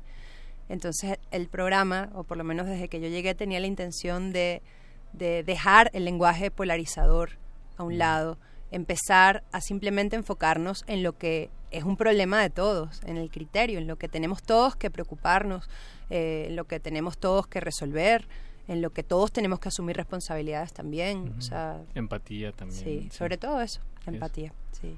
Bien, bien, pues un, un programa eh, pues sobre la vida misma, Sí. ¿no? o por lo menos sobre su, su, la realidad que, que en aquel entonces y en, y en aquellas latitudes eh, vivían, bueno, tú y tus compañeros. Yo siento que la música es como siempre un espejo maravilloso de la vida, ¿no? Entonces era mucho más fácil hablar de temas crudos a través, de, la, música, Wow. eh, que, que simplemente con palabras, ¿no? Como porque la música, bueno, yo siento que en general el arte como que muestra eh, las cosas en las que nos parecemos, no las cosas que nos diferencian. Como que la música es un espacio de encuentro, el arte en general es un espacio de encuentro, un, un lugar donde todos podemos reconocer que hemos estado enamorados, o que nos han partido el corazón, o que nos han engañado, o que estamos molestos. Eh, entonces la música hace que la gente, eh, digamos, se prejuicie. eh, impide que la gente se prejuicie tan rápido porque la música permite más bien que te diga, oye, mira, nos Apertura. parecemos. Ajá. Es- eh, tiene más eh, permea- permeabilidad, ¿no? Digamos, así el sonido viaja literalmente mejor a través de los sólidos y la sí. música. Además es muy loco, pero eh, digamos, en Venezuela hemos estado en protestas desde hace 20 años y hubo unas protestas muy, muy particulares en el 2014, donde con un grupo de amigos nos fuimos al metro de, de Caracas y las protestas eran en, en, los, en los vagones del metro. Yo básicamente tenía mi cuatro y tuvimos que entrenarnos para poder caminar, aunque el metro estuviera detenido, moviéndose sin agarrarnos, porque la idea Para es que nos tocar. viéramos siempre fluidos. Y mis compañeros tenían letreros que decían cosas que unificaran, cosas que nos hicieran recordar, porque yo siento que el primer problema o, la primera ventaja que tomó, digamos, ahora la dictadura sobre la gente fue la polarización, hacernos olvidar que nos parecíamos, eh, generar odio entre los mismos ciudadanos. Em, y era muy hermoso porque los afiches que tenían mis compañeros decían cosas como todos apoyamos a la vino tinto, que generalmente todos nuestros, nuestros equipos de deporte siempre son de color vino tinto. Eh, todos amamos las arepas. Todos, o sea, eran como cosas que unificaran, pero también cosas un poco como recordando a Lennon que decían como imagina no tener miedo. Imagina poder caminar en la calle de noche, imagina que nadie robe, imagina ser respetado, imagina ser escuchado. Entonces, claro, era para no imponer una, digamos, yo tengo la razón y tú estás Claro. equivocado, sino más bien como proponer Sugerencia. a través de la imaginación una realidad diferente. Imagina que el sueldo alcance, imagina eh, tener, tener hospitales que funcionen, imagina... Claro, eh, co- cosas que, que, que quién se re- rehusaría. Pero la este, a polarización ¿no? es tan fuerte que la gente a veces era violenta, o sea, Reaccionaban de alguna porque la manera gente negativa. decía, ah, ustedes son opositores, la gente que, que era prooficial y la gente que dudaba, ¿serán? ¿De dónde serán? ¿De qué partido serán? ¿Qué apoyarán? Y entonces, cuando había focos de violencia, yo, mi misión con el 4 era siempre estar cantando, pero cuando había focos de violencia, la música era fundamental, porque yo básicamente confrontaba a la persona sin violencia con música. Improvisaba, por ejemplo, eh, te mando bendiciones, que pases un buen día, eh, lo mejor para ti, para tu familia, ¿sabes? Como iba improvisando, mandándole cosas positivas Te mando bendiciones, que pases un buen día, lo mejor para ti y para tu familia. Te mando bendiciones. Entonces, claro, en ese momento la persona otra vez volvía a tratar de que yo entrara en el estereotipo de lo que esa persona esperaba eh, que yo reaccionara y como no lo hacía, se quebraba y la música era lo que permitía mantuviéramos la seguridad realmente. Y bueno, sí. Wow, no, en- en- fue, fue repentino el, el cruce de lo político a, tu dimensión o digamos a, a tu universo musical personal. Eh, me imagino que, que no, ¿no? Fue, o sea, A ver. ¿es, una línea que se pinta o no se pinta? Lo que pasa es que en, en el caso de nosotros, o sea, cuando, a ver, el proceso que tiene Venezuela en este momento ha durado 20 años. Cuando se montó de forma democrática Chávez, yo era una niña, yo tenía eh, 10, 10 años. Entonces, no tuvimos opción, o sea, de no ser políticos, porque nos metieron la política en la casa, en el baño, en la cocina, entre las familias. Mi, mi papá, por ejemplo, dejó de hablarse con sus hermanos. Eh, fue muy crítica, o sea, lo, lo que ocurrió en Venezuela ha sido muy duro, entonces no, la verdad, no nos dejaron opción de no ser político. Hay gente que decidió no ser político, pero en mi casa nosotros vivimos de forma muy apasionada lo que ha ocurrido y, y de forma también muy dolorosa, en parte también porque afectaron directamente a mi familia. Mi papá por ser opositor lo despidieron y no le permitieron tener trabajo por muchos años porque entró en una lista.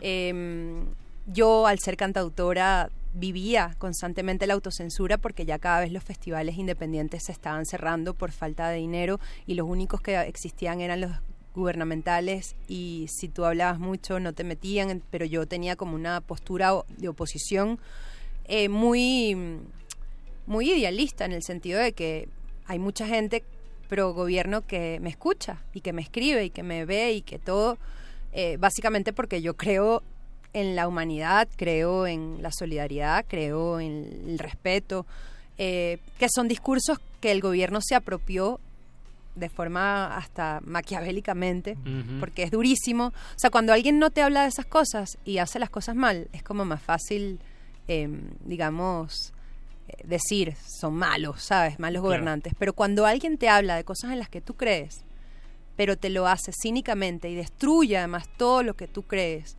utilizando tu estandarte y, tu, y tus creencias para, para mantenerse en el poder, es aún más fuerte porque es, es mucho Para cinismo. manipular. Mucho cinismo y es dolor- dolorosísimo. Entonces, bueno, eh, imposible separarme de la política. Eh, igual a veces me hubiese gustado tener como una juventud un poco más normal, porque en Venezuela, desde que tengo memoria, eh, hemos estado tan politizados y tan viviendo como ese proceso que, que fue muy difícil como centrarse en las preocupaciones de un joven normal. Sí, no, claro, claro.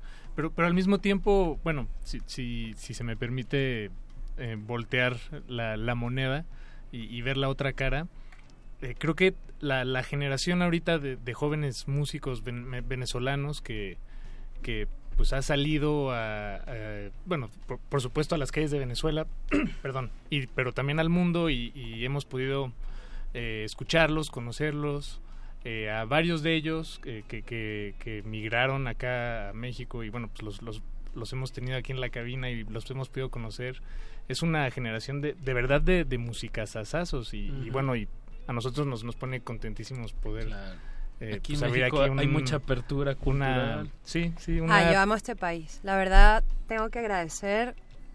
Primero, agradezco demasiado haber tomado la decisión de haber escogido este país como mi nuevo hogar. Y agradezco demasiado todo el cariño que me han dado la gente, los amigos que he hecho acá entrañables, la familia de la vida nueva que, que he hecho. Sí, es un buen país para migrar. Pues ahorita platicamos un poco más sobre pues este proceso tuyo de migración y también de pues de, de cómo se refleja en la composición. Eh, nos trajiste pues tu, tu primer material que salió en el 2016 que es bueno se llama igual Laura Guevara.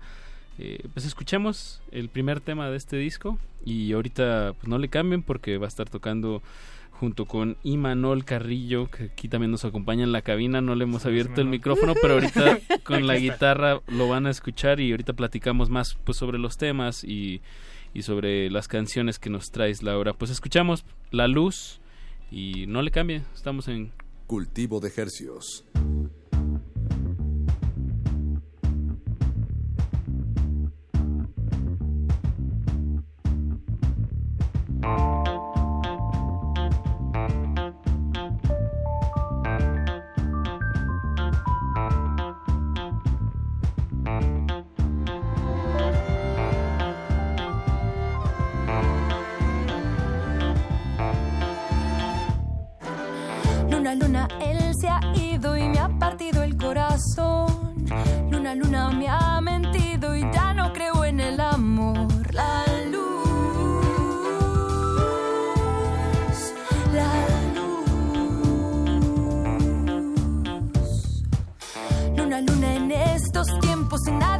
Puede confiar. Luna, luna, el engaño se extiende en la tierra y el mar.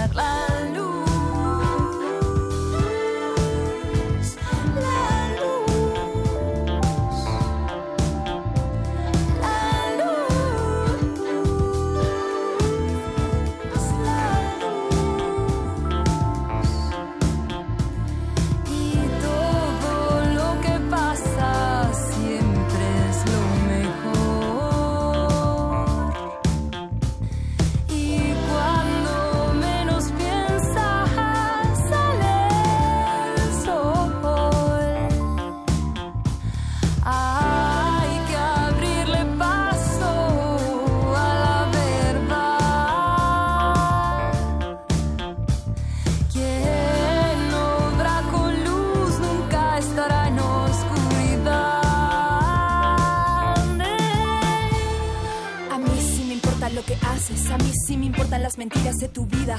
A mí me importa que no te importe a quién aplastas, a quién lastimas. Yo no soy quien para juzgarte, yo solo soy un alma herida.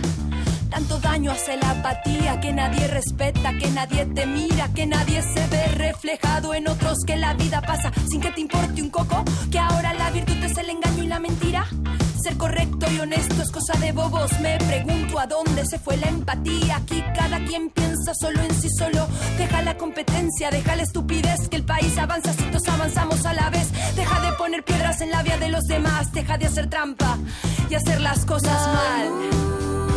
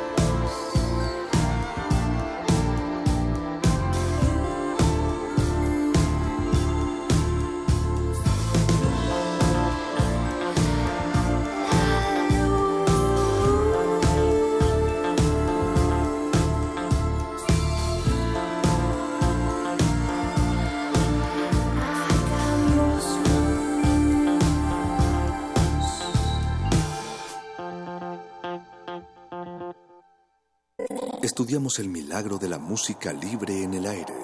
Cultivo de Hercias.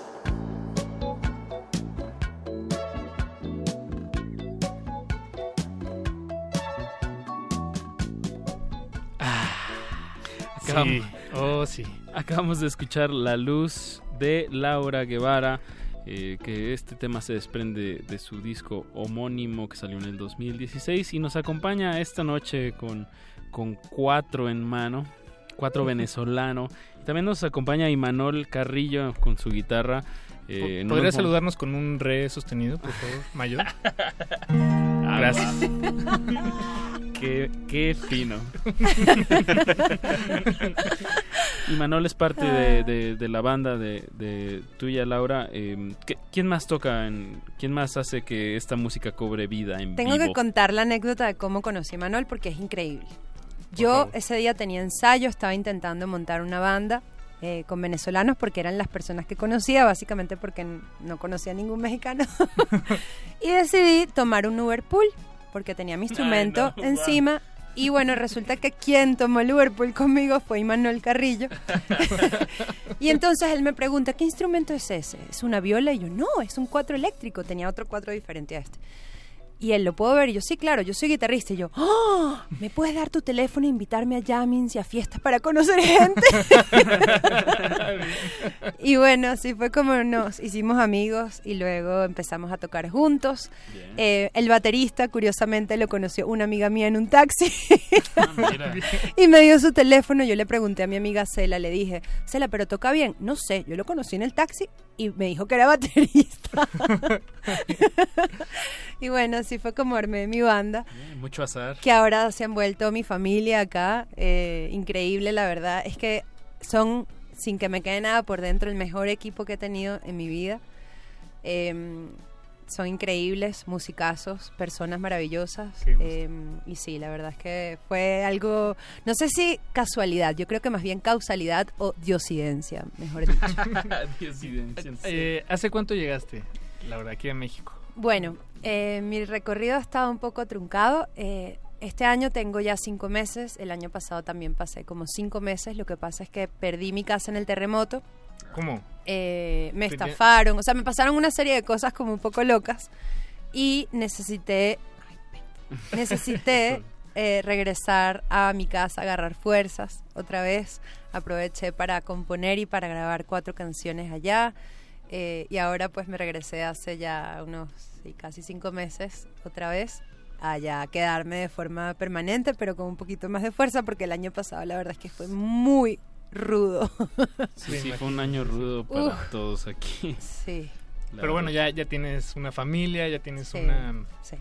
una red de apoyo, Sí, de, la de verdad. soporte. Increíble. México es increíble, amo la comida, el mezcal, la gente. O sea, tengo que decir que, que me he sentido como en casa y estoy aprendiendo muchísimo. Ha sido también un- una escuela gigantesca y, bueno, estoy feliz de estar aquí. En el bloque anterior, Laura, pues hablamos cómo pues eh, tu música se permea eh, como una pues una compositora que no se puede alejar de lo político por tu contexto, pero en, cuestión de lo que tú también buscas o tratas de acercar a ti, eh, pues también eres una artista con, con varias ramas, ¿no? Que te gusta pues la composición, estoy viendo aquí porque nos mandaste un, un dossier. ¿así Un dossier. Un dossier. Un dossier. Eh, artista plástico, bailarina y realiza- realizadora audiovisual. Eh, ¿Cómo esto eh, pues eh, se refleja en, en tu proyecto? Bueno, yo creo que la mejor manera de verlo es viéndonos en vivo. Em, Yo estudié cine, yo soy licenciada en artes mención cine. Em, Con fui tus bailarina. son tan buenos. Ah, los viste, sí, qué bien. Ahorita sí. platicamos de eso. Ahí, sí, de verdad. Bueno, están hechos con muchísimo amor. Realmente tengo que decir que tengo el honor de tener amigos brillantes. Y sí, por eso mis videos están hechos con tanto cariño porque estudié cine. Esa realmente es mi profesión. Lo que pasa es que yo compongo desde que soy pequeña. Yo compongo desde los cuatro años de edad, pero la música siempre había sido mi espacio privado, mi espacio secreto. Yo nunca le mostraba mis canciones a nadie. Me daba pánico cantar en público.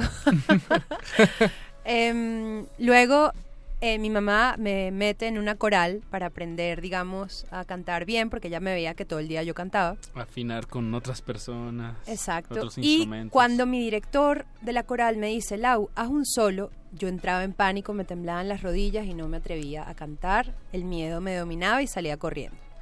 Eh, me meten en teatro para tratar de manejar el miedo escénico y resulta que me enamoro perdidamente del teatro y digo que quiero convertirme en actriz y en dramaturga Ah, y en no, directora de teatro y me enamoro perdidamente. Luego, cuando entro a la Universidad Central de Venezuela, me metí, ya yo estaba bailando flamenco, eh, me metí en danza contemporánea, en danza tradicional, en ballet. eh, y me enamoré también de la danza, entonces ahora quería ser bailarina, luego cuando entro a cine quería ser cineasta. Y la verdad, la música siempre había sido mi lugar secreto, hasta que unos amigos me dicen que si quería hacer coros en su grupo. Y cuando empiezo a cantar me doy cuenta de que era tan feliz cantando que nunca me había sentido así en ninguna otra disciplina de las que hacía, que dije, ok, aquí está pasando algo, esto es como una llamada, un propósito. Y bueno, me di cuenta que tenía que cantar porque era el momento donde me sentía más feliz y más plena y de alguna manera sentía que estaba en mi lugar y donde podía aportar. Eso. Bien, pues eh, Qué- bueno, qué liberador. Ahorita, Sí. ahorita que lo mencionas, eh, bueno, hay que, pues de una vez anunciamos la fecha que tienes este sábado 10, Viernes. viernes 10 de agosto en el Foro del Tejedor. Esto es eh, arriba del colonia. péndulo de, de la colonia Roma y en Álvaro Obregón, número 86. Esto es a las 9 de la noche. Nos dice, nos decía Laura ahorita fuera del aire que quedan al parecer siete boletos porque es un foro muy muy pequeño. Entonces, eh, pues métanse a forodeltejedor.com para que pues aprovechen y vean a Laura Guevara con toda su banda eh, pues interpretando sus temas. Y por qué no regalarle a la audiencia para que se acaben de convencer pues un par de, de temas en vivo aquí en, en la magia de la radio en vivo. Me encanta la idea, Pachi. Qué buena idea tuviste. Y afortunadamente vienen preparados. Exactamente. Eh, ¿qué- ¿Con qué nos van a deleitar? Son todas suyas las frecuencias. ¿Qué, Qué nervios. No, mentira. No, qué emoción. Me, me cuesta decidir es cuál tocar. ¿Será que una feliz, una triste, melancólica? ¿Qué, qué dice la gente? Yo digo que está lluvioso, lluvioso podemos empezar un poquito eh, nostálgicos y luego nos podemos vemos qué pasa. Una de amor. La que tú quieras, dime. Va, el constructor. Eso. Y Manuel Carrillo y Laura Guevara aquí en vivo en la cabina de Radio UNAM. Quiero que te quedes a ver el atardecer. Agarrar tu mano y sentir que hay un camino mejor que caer. Yo no te esperaba, te doy la bienvenida. En esta casa no hay oscuridad, porque viniste tú con tu luz y tus herramientas para reparar.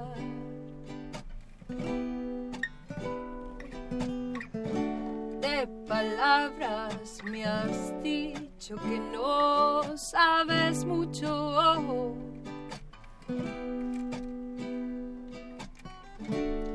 Mejor nada duradero este papel.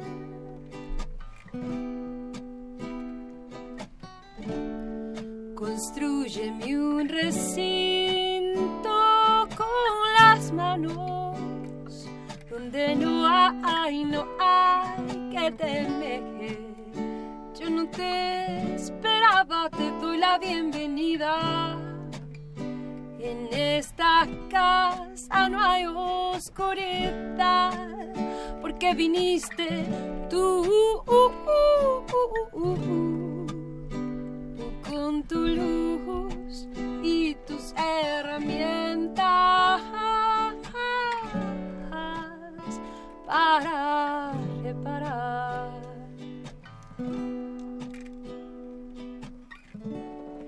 Y haces con estrellas un móvil para mí. Hazme un edificio que sea un poema, un poema para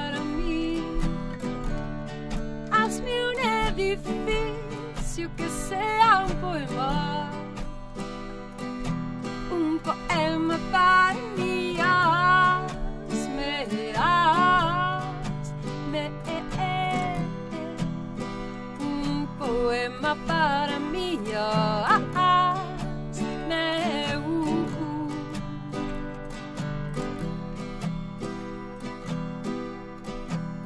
¡Qué alegría! Gracias por la invitación a Pache y a Paquito en Radio UNAM. ¡Qué emoción! Muchas gracias por el espacio, por la música me hace pasarla bien un rato, ya sabe, este viernes en el foro del Te quedó a las nueve de la noche. Los veo,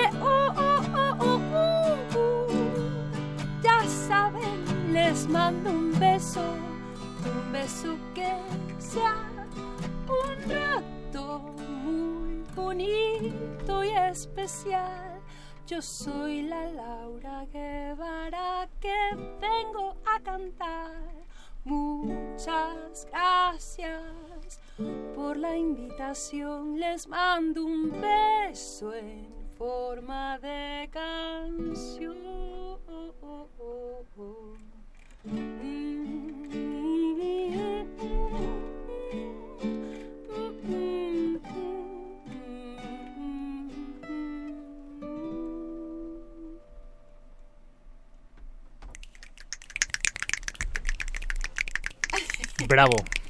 Bravísimo. Aplausos radiofónicos en la intimidad del FM Radio UNAM 96.1 de FM. Estamos escuchando en vivo desde Venezuela a Laura Guevara. Bueno, en vivo desde Radio. Bueno, sí, no, te entendí, te entendí, perdón. Ya. ¿Entendiste, Paco? Sí, sí te entendí, la verdad. Solo te estaba molestando. Estás rompiendo el momento Sí. íntimo, Paco.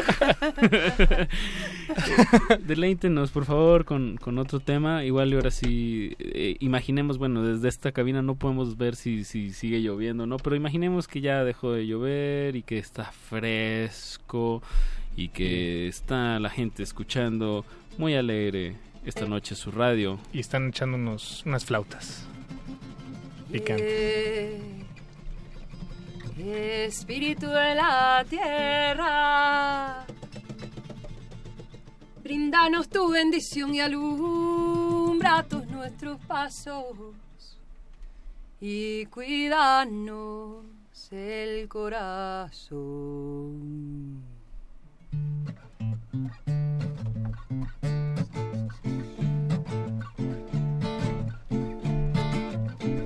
Es hora de salir, el lado oscuro en el jardín se reveló. Quizás asombren el reloj, no sea la hora de los dos para seguir.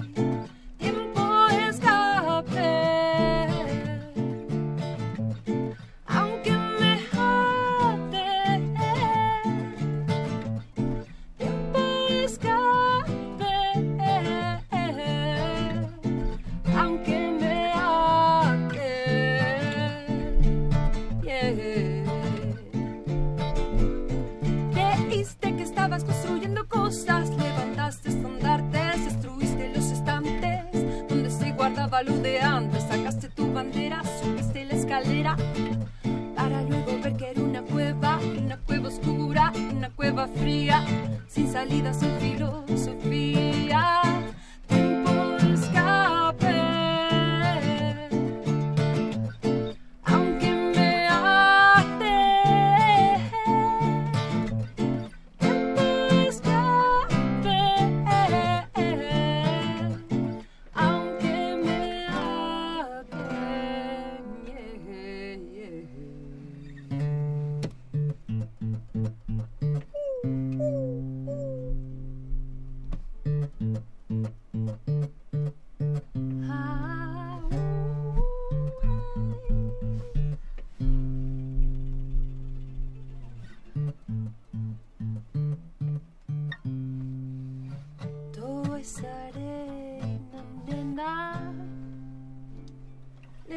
Dijo el cielo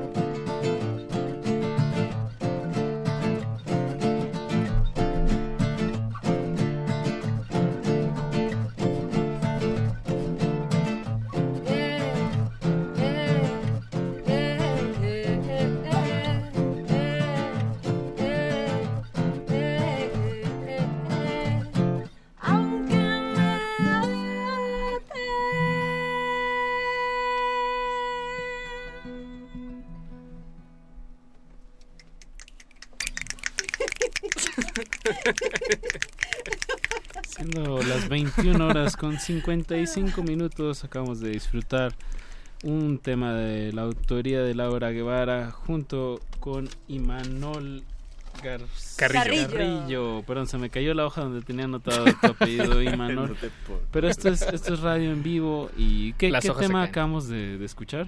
El tema que acaban de escuchar se llama Tiempo de Escape, es una cumbia de protesta, justamente. Em, y sí, esta canción yo la hice para que pues el cuerpo se moviera, pero la cabeza de alguna manera no dejara de pensar. Em, es una canción que habla de eso, de que te prometen un Edén y de repente empiezas a ver el lado oscuro del jardín y ya como que te atrapan. Em, así que sí, esa canción pues eh, se llama Tiempo de Escape, justamente creo que he debido escaparme un poco antes de Venezuela, pero eh, sí, este disco yo lo llamé Laura Guevara porque es una carta de presentación, acá yo planteo lo que yo llamo o lo que yo hago que se llama folk de la ciudad. Eh, yo siento que a veces se habla del folclore de las zonas rurales, pero no se habla del folclore que hay en la ciudad y de cómo la diversidad de las ciudades eh, pues hace que uno haga música que no importe realmente el género, sino el mensaje. Es decir, yo a veces compongo con una base de un funk y de repente en otras pudiera ser un poco más rock, pero tiene como una especie de sonoridad em, muy genuina también y muy ingenua también. Em, y por eso yo lo llamo folk de la ciudad. Eh, y este viernes, 10 de agosto, en el Foro del Tejedor, voy a despedir mi disco Laura Guevara para sacar a partir de septiembre nueva música aquí en México. Eso. Eso me tiene muy emocionada porque es un nuevo comienzo y, y quiero además celebrarlo con música nueva, pero para eso tengo que de alguna manera cerrar el ciclo. Y este viernes 10 de agosto en el Foro del Tejedor vamos a cerrar el ciclo del disco para abrirle las puertas a todas las cosas nuevas que se vienen. Justo- Justo el evento de Facebook se llama Laura Guevara Noche de Despedidas y Comienzos. Es justo de lo que estás hablando. Le recordamos viernes 10 de agosto a las 9 de la noche, Foro del Tejedor, del Tejedor Álvaro Obregón número 86 en la colonia Roma. Compren sus boletos ahora porque ya se va está a punto de acabarse. Es un espacio para los que no lo conocen, es bastante pequeño, pero muy muy íntimo. De suena hecho, muy eso es lo, bien. lo mejor Ajá, del exacto. espacio. Mágico ese Sí. lugar. Está muy bueno, pues ahí está la invitación. Laura, se nos se nos va el tiempo al aire como arena entre las manos y pues qué mejor eh, despedir con música, Claro. pero pues hay que eh, pues te ¿Qué- pregunto, ¿preferirías escuchar un tema de tu disco o tocar? No, tocarlo, yo amo cantar. Ah, buenísimo. Bueno, aprovecho para, para decirles que me pueden seguir en todas las redes. Estoy como arroba la Laura Guevara en Instagram y en Twitter. Y en Facebook, Laura Guevara. También pueden encontrar todo mi material en YouTube, en Spotify, buscando Laura Guevara. Y me encantará verlos este viernes 10 de agosto en el Foro del Tejedor. Buenísimo. Bien, pues dejémoslos Más con, con más más, más eh, cuatro cubanos, perdón, ya iba a ser eh, cuatro cubanos, cuatro venezolano y una guitarra, eh, pues para cerrar esta noche. Y nosotros nos despedimos de una vez. De una vez, De ¿verdad? una vez, pero muchísimas gracias por su sintonía. Eh, nos escuchamos el jueves. El jueves les tenemos, eh, Una nos vamos a hacer una, y- y una- memes. Ajá, una invitación a una fiesta de disfraces de memes. Entonces, yo creo que se va a poner bastante interesante la charla. Pero bueno, los dejamos con, con Laura. Y muchísimas gracias, Laura. Gracias por esta invitación y nos despedimos con Más Feliz. Un, dos, tres.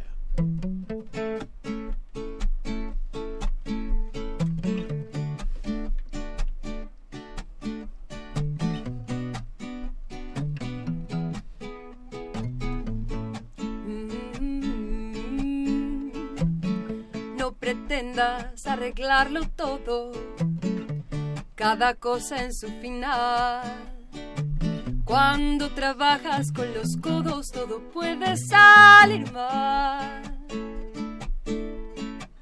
No me digas que has cambiado, he tratado de mirar y sabes que a nadie le gusta esperar. Viste que al final no podrás celebrar, te fuiste y ahora soy más feliz.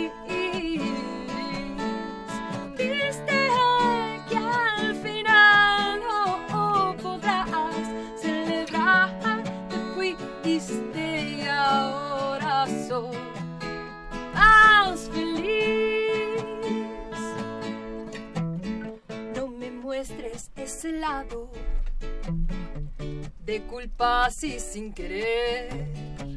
Hoy no ha sido el día para picar el pastel. No me digas que has cambiado, he tratado de mirar y ya no te pienso esperar mucho más.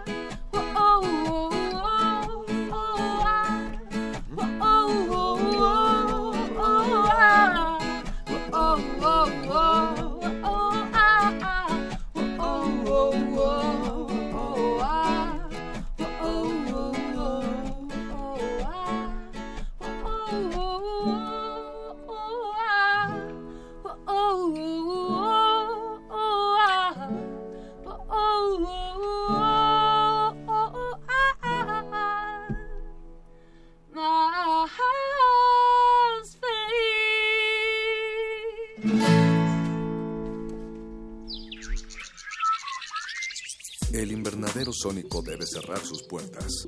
Un procedimiento de rutina. Respira. Vuelve. Cultivo de hercios.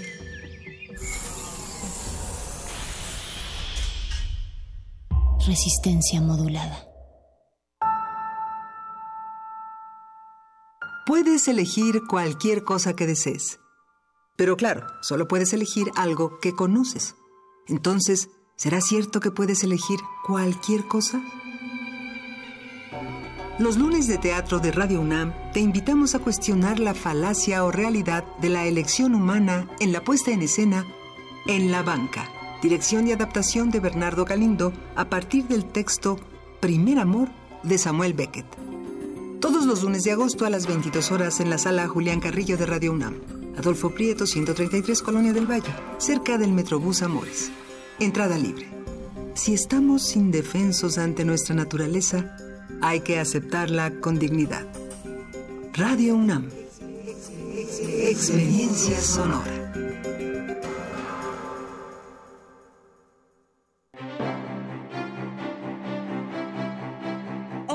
Obras maestras de Diego Rivera, Frida Kahlo, Olga Costa, José Clemente Orozco, David Alfaro Siqueiros y el Dr. Atl, entre otros destacados artistas, se exhiben en la exposición Colección MAM, abierta en el Museo de Arte Moderno. La selección pone al alcance del público las joyas de arte pictórico de artistas mexicanos del siglo XX. La exhibición Colección MAM está abierta en el Museo de Arte Moderno de Chapultepec, Ciudad de México. ¡Acción! Personas egoístas, violentas, que anteponen sus intereses a los derechos de otras personas. En la ficción les dicen villanos. Y en la realidad, para celebrar su séptima edición, Little México Film Festival 2018 convoca a todos los estudiantes o realizadores audiovisuales independientes a participar en su certamen de cortometraje. Certamen de cortometraje. Tema Corrupción. Participa con el género que mejor se acomode a tu estilo. Ficción, documental, animación, experimental y fusión. ¡Silencio, va a correr! Tienes hasta el 30 de septiembre. Consulta las bases en www.limefilmfest.com. ¡Córrela! Realidades en pantalla que superan a la ficción cotidiana. Little Mexico Film Festival. ¡Corte y queda! Resistencia modulada. Este espacio se llena con la personalidad de cada quien. Este espacio suena igual que el pasado y las aficiones de una persona. Aquí los individuos entran a descomponerse en las partículas musicales que los conforman. Playlist. Conciertos unipersonales de amplio formato.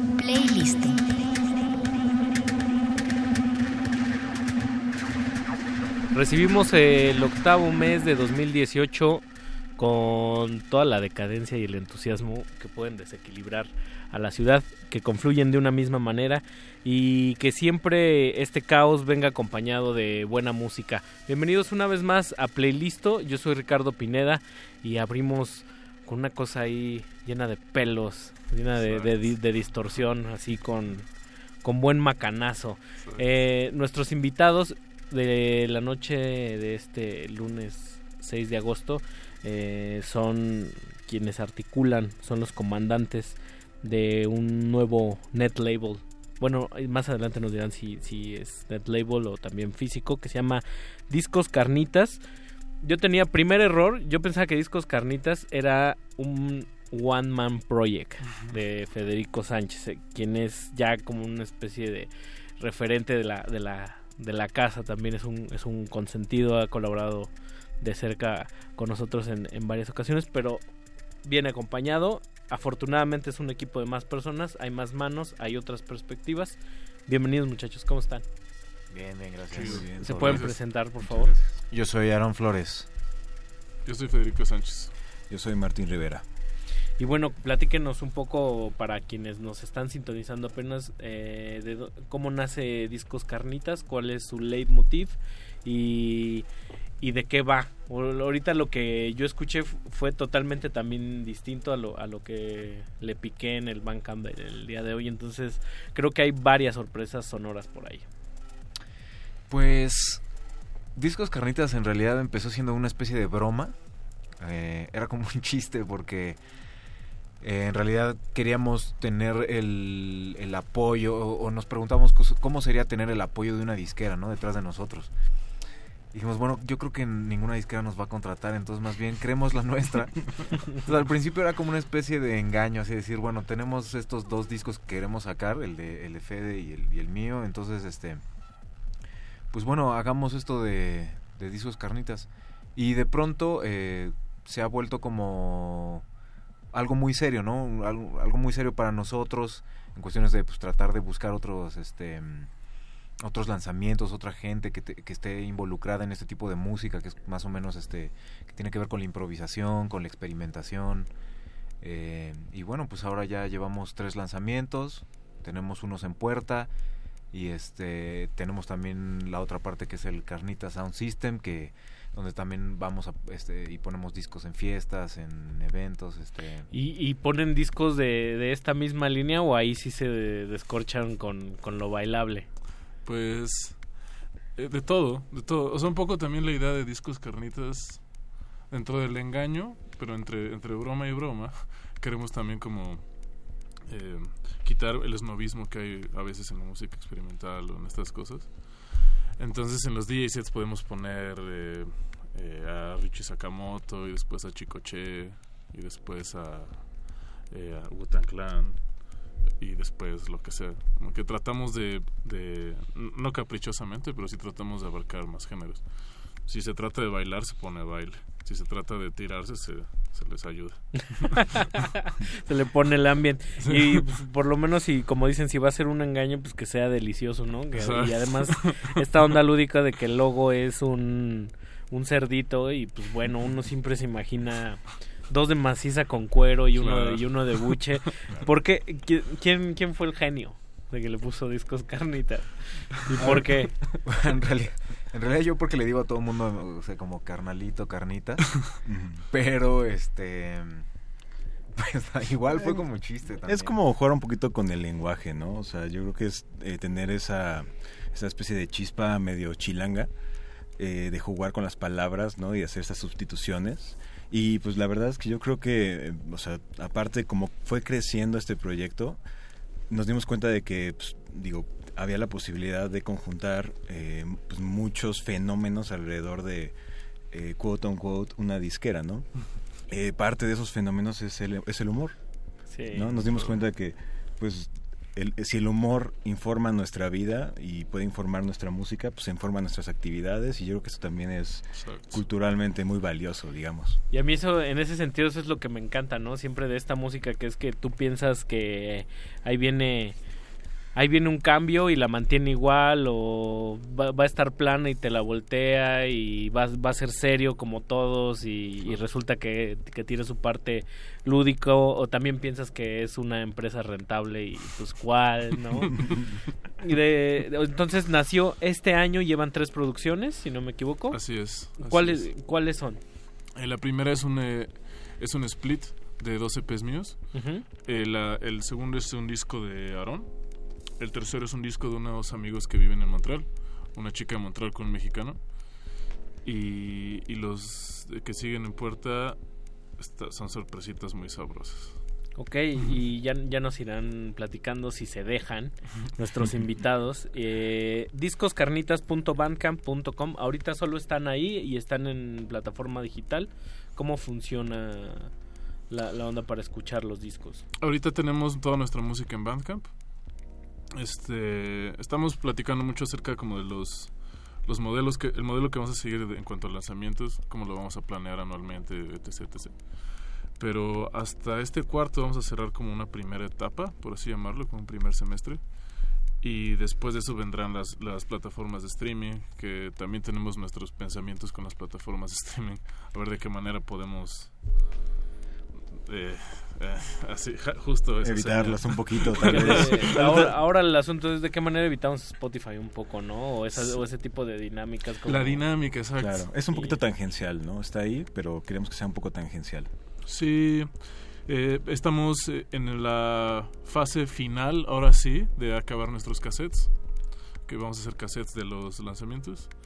Seguimos quebrándonos la cabeza en cómo poder hacer viniles en un país del tercer mundo, con dinero del tercer mundo, pero con música increíble, mejor que la del primer mundo. ¿Con, ¿Con qué arrancamos? Se me estaba escapando por ahí. Porque igual piensa la banda que de repente metemos ahí. ¿Con qué arrancamos esta noche? La- Fue Isla, ¿no? Isla, se llama Isla, de mi primer EP que se llama The Damage of the Damage. Pues, ¿qué les parece si nos vamos con un bloquezazo que escuche la gente a, a qué huele ese sonido? de alguna manera, ¿qué vamos a escuchar, muchachos? Escuchamos, vamos a escuchar primero del, si- del siguiente EP eh, que hice para coro y electrónica, se llama Lo Invisible, y después vamos a escuchar... Vamos a escuchar una pieza que se llama Mite del Nova Insula. Discos Carnitas, comandando la noche aquí en Playlisto. Escríbanos en Twitter, estamos como arroba R modulada, hashtag Playlisto. Y Facebook como Resistencia Modulada. Bienvenidos. Playlisto.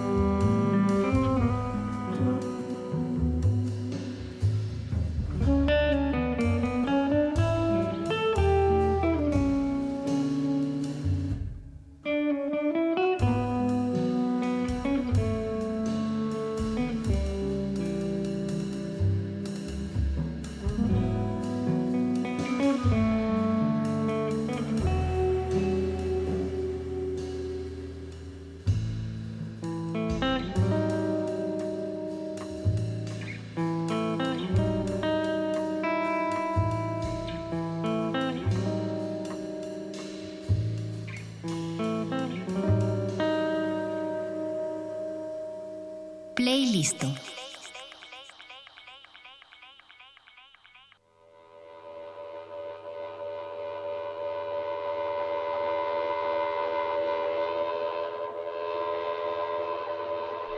Y de la rugosidad y la experimentación también podemos aterrizar en parajes un poco más eh, modulares, más, más sutiles, cercanos al jazz. Eso que escuchamos ahorita, ¿qué fue? Eh, es una pieza que se llama Mite, es de mi disco que se llama Nova Ínsula. Nova, Nova Ínsula. ¿Y es fue la segunda producción de Discos Carnitas? Ese fue el, el segundo lanzamiento de Discos Carnitas. Eh, chicos, yo los yo los su- suelo ubicar, o sea, digo, te- eh, conozco la, la faceta de, bueno, en tu caso, Federico, como, como sí, de la, de la improvisación y de otro tipo de, de, de inquietudes sonoras que, que pueden conectar con, no sé, con la exploración sonora, con el, con el noise de repente, pero también lo- los veo como, como muy insertos en, en, en- en cierta en cierta escena que a veces parece que, que conviven en un mismo espacio pero no se mezclan, ¿no? O sea, Rogelio Sosa y Fernando Viguera están por allá y, y Bringas está por, está, está por acá. Ustedes en ese, en ese sentido, ¿cómo, dónde se sienten más identificados o se sienten como como súper afuera, sobre todo en un, en un universo tan reducido como puede llegar a ser las dos o tres ciudades claves que, que están en aparentemente clave, ¿no? Lo digo como entrecomillado en el, en el país. Claro. Pues al menos yo, al menos mi deseo eh, sería un poco más como tratar de convivir con todas estas de alguna manera. Porque eh, creo que sí es algo que no me gusta tanto a veces, que somos a veces muy tribalistas con nuestra propia escena. Que está bueno es desarrollarla, está bueno crecer y todo. Pero pues es que al final muchos de ellos y de muchas otras escenas conocemos gente que hace música que no tiene nada que ver con el noise ni con el jazz. Y somos cuates y como que siempre estamos ahí cotorreando y vamos a esas fiestas. Y también creo que o sea, mm, eh, es darnos cuenta un poquito de las oportunidades que hay para esa especie de, eh, eh, vamos a decirle como crossover que puede existir, o sea, que se, ¿cómo, cómo se puede decir? Que se sobreponen todos este tipo de, vamos a decirle entre comillas, escenas. Ujú. Hay muchas oportunidades para que haya intercambio y pues eh, creo que también un poquito de lo que buscamos, como decía bien Fede hace rato, era pues romper con los esnovismos ¿no? y, y encontrar esas oportunidades. Eh, y en, en ese sentido, ahorita me platicaban fuera del aire, Discos Carnitas lo están articulando cuatro personas, los cuatro son, son músicos. Sí, sí, son músicos, ingeniero de audio y hace todo, Aaron sabe todo. En ese sentido, ¿con qué bondades y con qué dificultades se han encontrado como, como en, el, en el proceso de, de comandar un, un sello? Digo, ha de haber como nociones básicas, pero quizás yo soy guitarrista y no sé nada de maquila y ha sido como un aprendizaje quizás eso también está padre o, o es tortuoso también. Digo, yo trabajo aquí en la radio y, y no me gusta editar o no, no sé. Claro. me, va, me va- me va a golpear mi, mi, este, mi, mi jefe de producción. Pero ustedes en ese sentido, ¿cómo, cómo ha sido su experiencia con un sello? ¿Ya, ya habían trabajado dentro de un sello con anterioridad? ¿Cómo ha, cómo ha sido? No, y no, no ten- o sea, no tenemos ni idea, realmente, o sea, siempre ha sido, a ver, ya, vamos a ponernos en serio. Ya en serio. Ya, o sea, ¿qué, qué es lo que vamos a hacer? Y sí, poco a poco hemos ido aprendiendo qué es lo que, o sea, qué es lo que le conviene a cada quien hacer, ¿no? O sea, o qué le conviene más bien a la disquera que nos pongamos a hacer cada uno. Y este, yo sí, definitivamente para mí toda la vida fue nada más tocar la guitarra y ya, ¿no? no sé nada de, de modelos de negocio. y y- pero bueno, tampoco es como el- el- O sea, el objetivo realmente es poder hacer música. Música que a lo mejor no, no tenemos los medios para hacer por otros lados. O sea, que si por ejemplo yo tengo problemas para presentar mi música en ciertos... en, un circuito de, de lugares de jazz que ya están súper establecidos, que ya tienen un estilo, que tienen su mercado, entonces ya este no hay cabida para otro tipo de cosas, bueno, que Discos Carnitas sea la oportunidad de, de hacer eso, ¿no? Entonces, bueno, pues dependiendo de las necesidades de las cosas y los objetivos que nos estamos planteando, pues ahí más o menos nos estamos dividiendo tareas para, para tratar de lograrlo. Digamos que van a, a su ritmo, a como venga el toro, lo van midiendo, ¿no? Sí, algo así. Sí, pero también creo que Aaron nos dice algo muy importante que de él mismo. Por ejemplo, yo no tengo idea de cómo redactar nada, ni siquiera mis posts de Instagram los puedo redactar bien. Soy un completo tarado.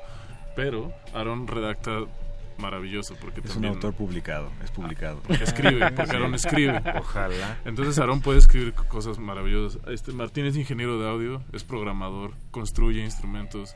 Entonces, más armados no podríamos estar. Y Alonso, que no está, es super pilas. Entonces, si de repente ese grupo de WhatsApp no suena en dos días, Alonso nos empieza a decir, ¿qué onda ya? ¿Qué tranzas? Vamos a empezar a darle ya, Sí, darle, mu- ya, darle". mucho, mucho, mucho de la dinámica fue como descubrir estas, este set de habilidades que tenemos. Ajá.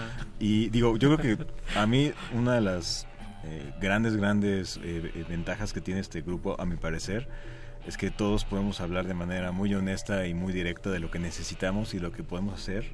Entonces eso, eso facilitó maravillosamente todas las interacciones. En mi caso yo aprendí que soy bueno para hacer memes, por ejemplo.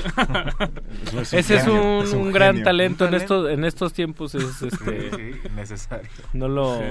No lo echen a la basura se van se vienen No. tiempos duros Claro. y hay que ca- capitalizar y en estos Claro. momentos voltearía la maestra y diría y tú Federico Claro.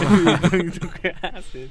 cómo ha sido la, la recepción de, de discos carnitas en, en, en este poco tiempo que, que lleva de vida sobre todo tomando en cuenta que la plataforma digital permite que los escuchen ahorita, eh, eh, que nos estén escuchando en otro, en las antípodas ahorita, Claro. porque a alguien se le cayó el, el refresco y tecleó raro y se le salió discos carnitas, ¿no? En Rusia, eso, sería maravilloso. Han tenido ese, ese esa, esa fortuna de un par de sorpresas de, de gente que los ha escuchado. ¿Cómo, Sí, ¿cómo ha sido la recepción? ¿Ha sido dura la crítica? Pues, eh, pues yo creo que ha sido mucho mejor de lo que creíamos, en muchos sentidos. Eh, para todo. Hay, había mucha gente que como que nos ha criticado, como de, de decir, ah, ellos están haciendo unas cosas raras. Y ya como a los dos meses ya nos dicen, ah, está súper chido, a ver cuándo voy a tocar ahí. Hasta también ha habido ma- mails muy raros como de gente que nosotros no tenemos ni idea de quién era, que nos contactan de incluso como de otros países para hacer cosas con nosotros, pidiéndonos unas cosas como si fuéramos thrill jockey. Yo así de Charlie, siempre contestamos, bueno, sí está padrísimo, nosotros los amamos mucho, pero pues no sé si leyeron que tenemos como dos meses de existir, entonces no podemos hacer lo que quieren, pero gracias. Y nos siguen escribiendo y sigue habiendo contactos y afortunadamente tenemos como muchos compas regados por el mundo Entonces hay como muchos enlaces con otras disqueras de este tipo en, otro- en, en Alemania, en Italia, en- ahora nos salió una en Chipre. No, y ahora mandamos a Oscar a dar de embajador. Ya vimos que como país nos reditúa más. Claro. Mandar a Oscar Arad. Saludos, Oscar Arad. Pues, ¿qué les parece si nos vamos a escuchar otro bloquecito? Y regresando, vemos, este, hacemos números, cómo nos sale hacer cassettes, viniles, eh, estar en plataformas digitales y cómo Negociazo. expandir mejor una, una propuesta de este calibre y, y de esta calidad que a mí me está, está calmando mis caballos. Siempre que cuando digo algo eh, suelo ser una persona neurótica, siempre digo como un cumplido a, la- a las canciones que me gustan. Calma mis caballos. Qué chido. Y, y Discos Carnitas últimamente ha calmado mis caballos desde, desde que lo descubrí y hemos tratado como de, de- como de, de rascarle más, pero solo tiene tres producciones, y, pero ahí vamos a saber. ¿Qué vamos a escuchar ahorita? Vamos a escuchar una producción que se llama Círculos Blancos. Primero vamos a escuchar Cumaná. Ah, falta Cumaná. De Nova Ah, Ínsula. y Cumaná. luego va- viene Eco, me parece. Eco de Círculos Blancos, de Gabriel y Milo Reina. Arroba R modulada en Twitter, Resistencia modulada en Facebook. Están escuchando a, a los integrantes, los articuladores, los responsables, los únicos y verdaderos culpables de Discos Carnitas aquí en Playlist.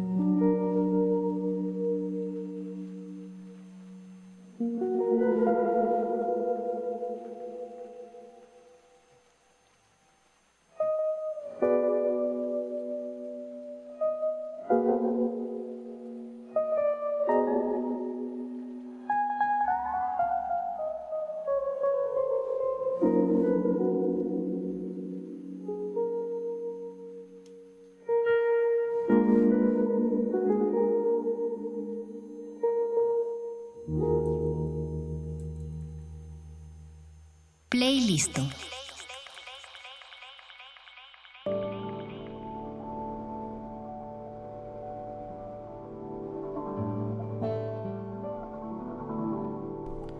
Y estamos de vuelta y estamos de ida y ya no sabemos si damos círculos o qué onda porque estamos flotando muy a gusto con las sonoridades de discos carnitas y también por ahí están flotando nuestros queridos radioescuchas como arroba Pablo Extinto que dice no manchen, primera vez que escucho sobre discos carnitas y ya estoy salivando.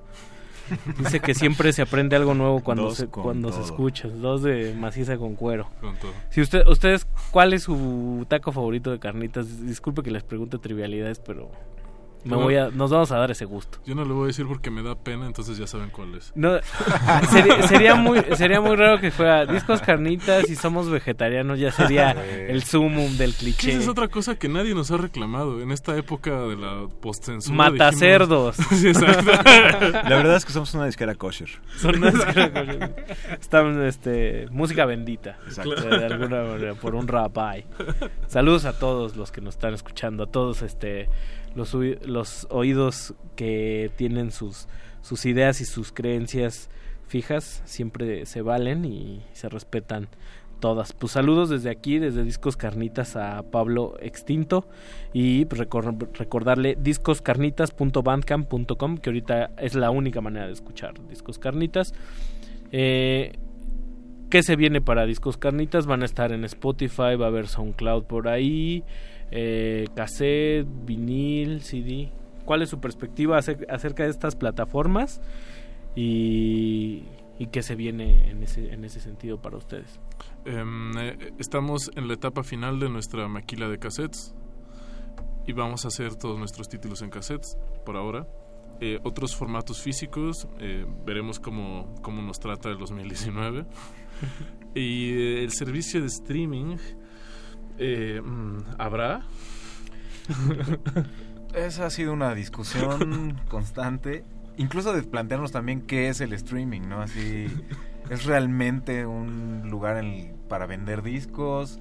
¿Es, es más bien como radio, ¿no? Ya sabes, digo, poner tu música en el radio no te da dinero, pues prácticamente sería lo mismo, pero no, realmente no entendemos todavía muy bien. Que el esquema de Spotify siempre es como un misterio para los grupos chicos, ¿no? Sí, me da medio Sí. centavo por reproducción, pero si yo estoy Obviamente. picándole todo el día tampoco me los va a dar. Sí, no, obviamente el dinero no es no, no es el, el propósito de subirlo ahí, pero bueno, también hemos visto otras disqueras que nos gustan, este y que pues ahí están, están sobreviviendo con, en, en Bandcamp, no necesariamente tienen eh, la música en Spotify, o sea, Sí, no sé. sí. Creo que depende mucho. Y bueno, y no, eh, voy a hablar a título personal, pero creo que a mí lo que lo que más me arrincona a no llegar a Spotify con discos carnitas es la dinámica de, de escuchar en Spotify. Creo que eso es lo que medio me saca de onda a veces. Como que te- definitivamente hay banda, in- incluyéndonos, que llegamos a escuchar Spotify para encontrar ciertas cosas o para X necesidad. Pero creo que también hay mucha banda que está mal acostumbrada a escuchar todo por streaming. Y hay banda que no va a conciertos y escucha todo de Spotify. O banda que realmente no tiene una escucha tan activa como por tener un playlist de todas las rolas de Megadance de los noventas que nos encantan.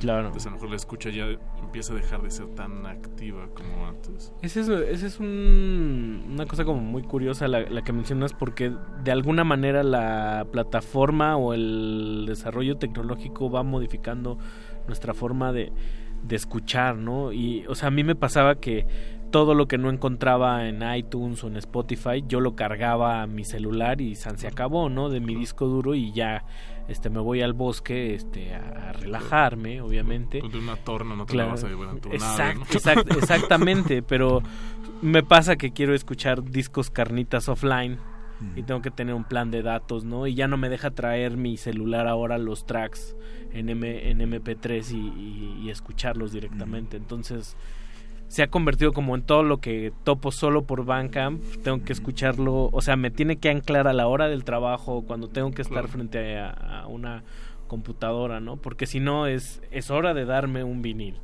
¿no? Pero también obliga un poco a que compren el disco. Claro. Y pues realmente con eso, eh, o sea, nosotros sí somos una disquera independiente y eso va directamente al artista. Al artista. A los, a- se ve en el- los cassettes, ¿no? O sea, todo lo estamos haciendo por medio de, pues, como, todo es autogestivo, ¿no? Entonces, pues unas por otras. Se dice por ahí, se habla mucho como que del resurgimiento de, de nuevos formatos. Digo, ya hay banda que se les tilda de muy snob que están escuchando música en 8 en, en 8 track, Claro, ¿no? claro. Pero el, el, el cassette es un, es un buen ejemplo de cómo eh, este aparente exceso de los modelos económicos este no sé el- el- podría verse como un síntoma aleatorio también del fracaso del capitalismo por alguna manera en el que los artistas no se pueden costear un tiraje de, de 500 copias de un vinil. Entonces resurgen estos formatos como como el cassette no que sí tienen sus hablábamos de sus deficiencias sus características pero también tienen una cosa entrañable ahí sus errores propios una onda como muy orgánica por decirlo de alguna manera. Eh, ustedes cómo están perfilando, cómo están viendo en ese sentido la cinta dentro de las producciones que, que se contemplan lanzar para discos carnitas. Pues eh, que justo eso, creo. Uno, es muy barato hacer cassettes. O sea, con todo y todo y con todo que en, en esto, en estas investigaciones que hemos hecho, las empresas chonchas del Gabacho y de Europa no mandan cassettes a México. O sea, no tienen la opción de ship to México. Entonces no hay manera de comprarlos en línea más que en cosas más pequeñas o viajando a esos lugares o bla, bla, bla, bla. Y aún así es más barato. O sea, por el costo por unidad es mucho más barato. Y digo, nosotros hemos estado en varias bandas, en varias cosas y hemos hecho maquilas de CDs que ahí están bien padres guardaditas en nuestras casitas y que nos costó una lanita. Y digo, yo ahora que estoy haciendo esto, uno por el precio está padre porque también me gustaría que se contagiara porque pues, o sea, como músicos nos alcanza y lo puedes compartir. Adentro viene el código de descarga, se bajan las rolas. Y por otro lado, no sé qué tanta retromanía sea o qué tanta falsa nostalgia, no, no sé, pero sí esta cosa de lo físico sí tiene algo que conecta de alguna manera. Sí, aparte, bueno, como el mismo proceso de, de hacerlos, de maquilarlos, tiene un componente muy artesanal, a nosotros al menos nos está dando la posibilidad de esconder gemas, ¿no? O sea, de, de meter cosas dentro del cassette que a lo mejor si piensas que, bueno, vas a hacer un tiraje de mil discos en CD o si vas a hacer una maquila de X número de viniles, pues a lo mejor no te da tanta eh, opción de meter estos eastern eggs, ¿no? De meter Claro. estos pequeños, a lo mejor Regalitos, fragmentos que pueden existir perfectamente únicos en un cassette que se está generando de, no sé, hasta 50 piezas de un tiraje.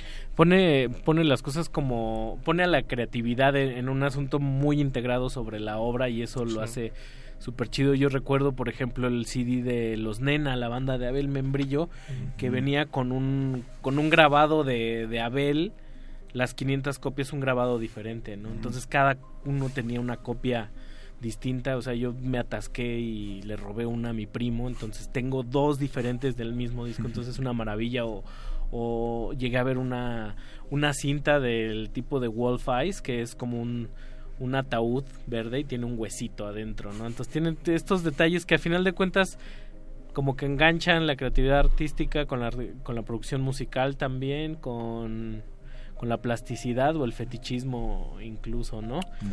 ¿Qué, qué, qué producciones se vienen para Discos Carnitas ahorita en el, en el futuro? ¿Qué eventos se vienen? ¿Qué eventos se vienen? Pues nosotros, en paralelo a, a la, a, la a la edición de música, tenemos esta otra parte como de gestión de conciertos y tenemos un lugar que se llama La Proveedora, aquí- vecina de ustedes aquí en la Colonia del Valle. ¿En qué conocen la, la dirección? División del Norte 847. Ahí nomás. Y este y es un espacio también autogestivo donde hacemos set solistas y, esto es una dinámica que procuramos tener siempre y son dos solistas distintos, cada quien toca un set y cada quien también hace una selecta o DJ set. Entonces está súper chido porque hay, o sea, traemos luego músicos que pues, no tienen absolutamente nada que ver con la cultura de la selecta o nada, pero son los que sacan las joyas más maravillosas. Y eh, es otra manera de, de escuchar a- al artista, ¿no? Exactamente. De alguna es otra Claro. manera de, de leerlos. Exactamente, y luego hay banda sus que va... ¿no? Claro. Escuchas Exacto. sus, pues un poquito de su background en la música. Ah, le estoy viendo los trucos al mago. Ese- Exacto. Muchas veces es, es así de, ah, tramposo. Y, y lo bueno es que esas trampas están buenísimas. Luego un, cuate llevó música de banda, pero como banda underground, de que quién sabe qué era que estaba buenísima. Eh, gente que viene de otros lados trae música de esa escena. Como estos chicos de Montreal trajeron cosas de Montreal que ni idea, muy buenas. Todo eso lo grabamos y lo alojamos en nuestro SoundCloud. En nuestro SoundCloud hay sets que hemos hecho como el Carnita Sound System o otros sets. Muy bien. ahí es. SoundCloud, Discos Carnitas, ¿verdad? Sí. Entonces- Tenemos la ventaja de que somos lo único en Google que es Discos Carnitas. Hay por ahí un like en Facebook que no es Discos Carnitas exactamente. pero- Son unos genios. Encontraron el, El oro. El oro. O sea, habiendo tantos puestos de carnitas en México, no, no hay ninguno, ¿saben? y el siguiente de la proveedora de estos conciertos es este sábado. Este sábado. Y nos encantaría que nos acompañara la del Valle y los panistas de la del Valle también que están por ahí regados. Sean bienvenidos. Panistas, morenistas, todos los Todos, que todos, todos. los que votaron y todos los que no votaron. Exacto. también. Y traemos a un amigo que se llama Iván Paz, que hace Machine Learning y Live Coding. Vive en Barcelona, es investigador y va- viene a tocar. estos ñoños fenomenales del Super Collider y anexas, ¿verdad? Y aquí hay otro ñoño de Super Collider y de la vida que Muy también va a tocar. Sábado 11. Sábado 11. Sábado Eh, y esto es importante saberlo. Nosotros abrimos puertas a las cinco y media. Ok. Esto no es de que, ah, es una, es una fiestota y... eh, O sea, no, no es una fiestota. Estás, estás cotorreando, estás a gusto. Exacto, nos gusta mucho la puntualidad. Nos- o sea, ser- somos súper eh, nazis con la puntualidad. Músicos, tiempos, todo. Entonces este es este sábado. Cinco y media se abren puertas, cáiganle. Ahí vendemos de todo, precios muy baratos, todo muy barato. Ok. Todo maravilloso. Y siguiente producción, ¿se viene? Siguiente producción tenemos un grupo de jazz punk loco de la ciudad que se llama el Tank Trio. Eh, Chulada. Y una recopilación de lo mejor de esta serie de, de- de conciertos de la proveedora de todo el año. Pues chicos, vamos a estar ahí siguiéndolos de cerca. En Discos Carnitas, ¿hay Discos Carnitas en Facebook? Sí, claro. también. Discos Todos Carnitas en. Facebook, eh, discoscarnitas.bandcamp.com y si alguien quiere escribirles directamente, discoscarnitas.contacto arroba gmail.com punto com. Quiero agradecerles por haber venido en horario de adulto en lunes. Es, es el mérito triple para un invitado a la, a la radio pública que vengan de noche y en lunes. Muchas gracias chicos y esta es su casa. Se despide del micrófono Ricardo Pineda, eh, Alberto Lucas Benítez, a.k.a. Betoques en la producción, en la operación técnica Chucho Ramírez y hay otro integrante de Discos Canitas allá afuera. Claro, ¿Quién es? apoyo moral, orden y todo. Es el- el- la, la que me mantiene a mí concuerdo. Ok, ok. Sí. Bueno, ¿con qué nos vamos a despedir chicos? Vamos a escuchar una pieza que se llama Motion, también del disco de Círculos Blancos. Pues ahí estamos, Discos Carnitas, playlisto, que lo disfruten. Nos escuchamos mañana.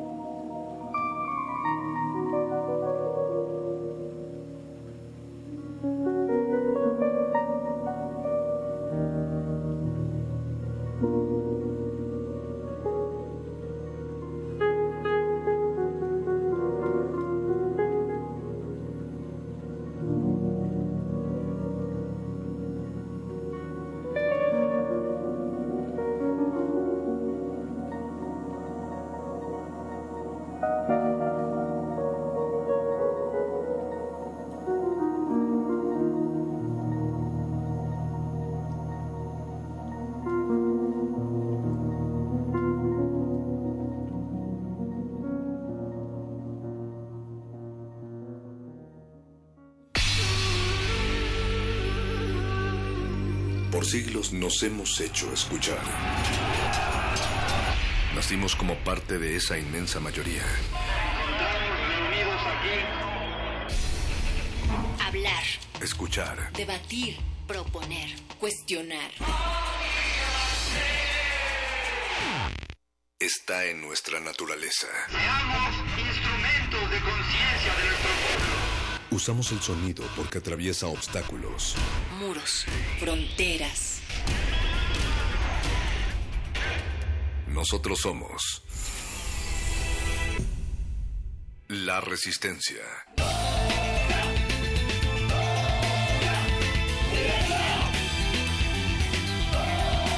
Resistencia modulada.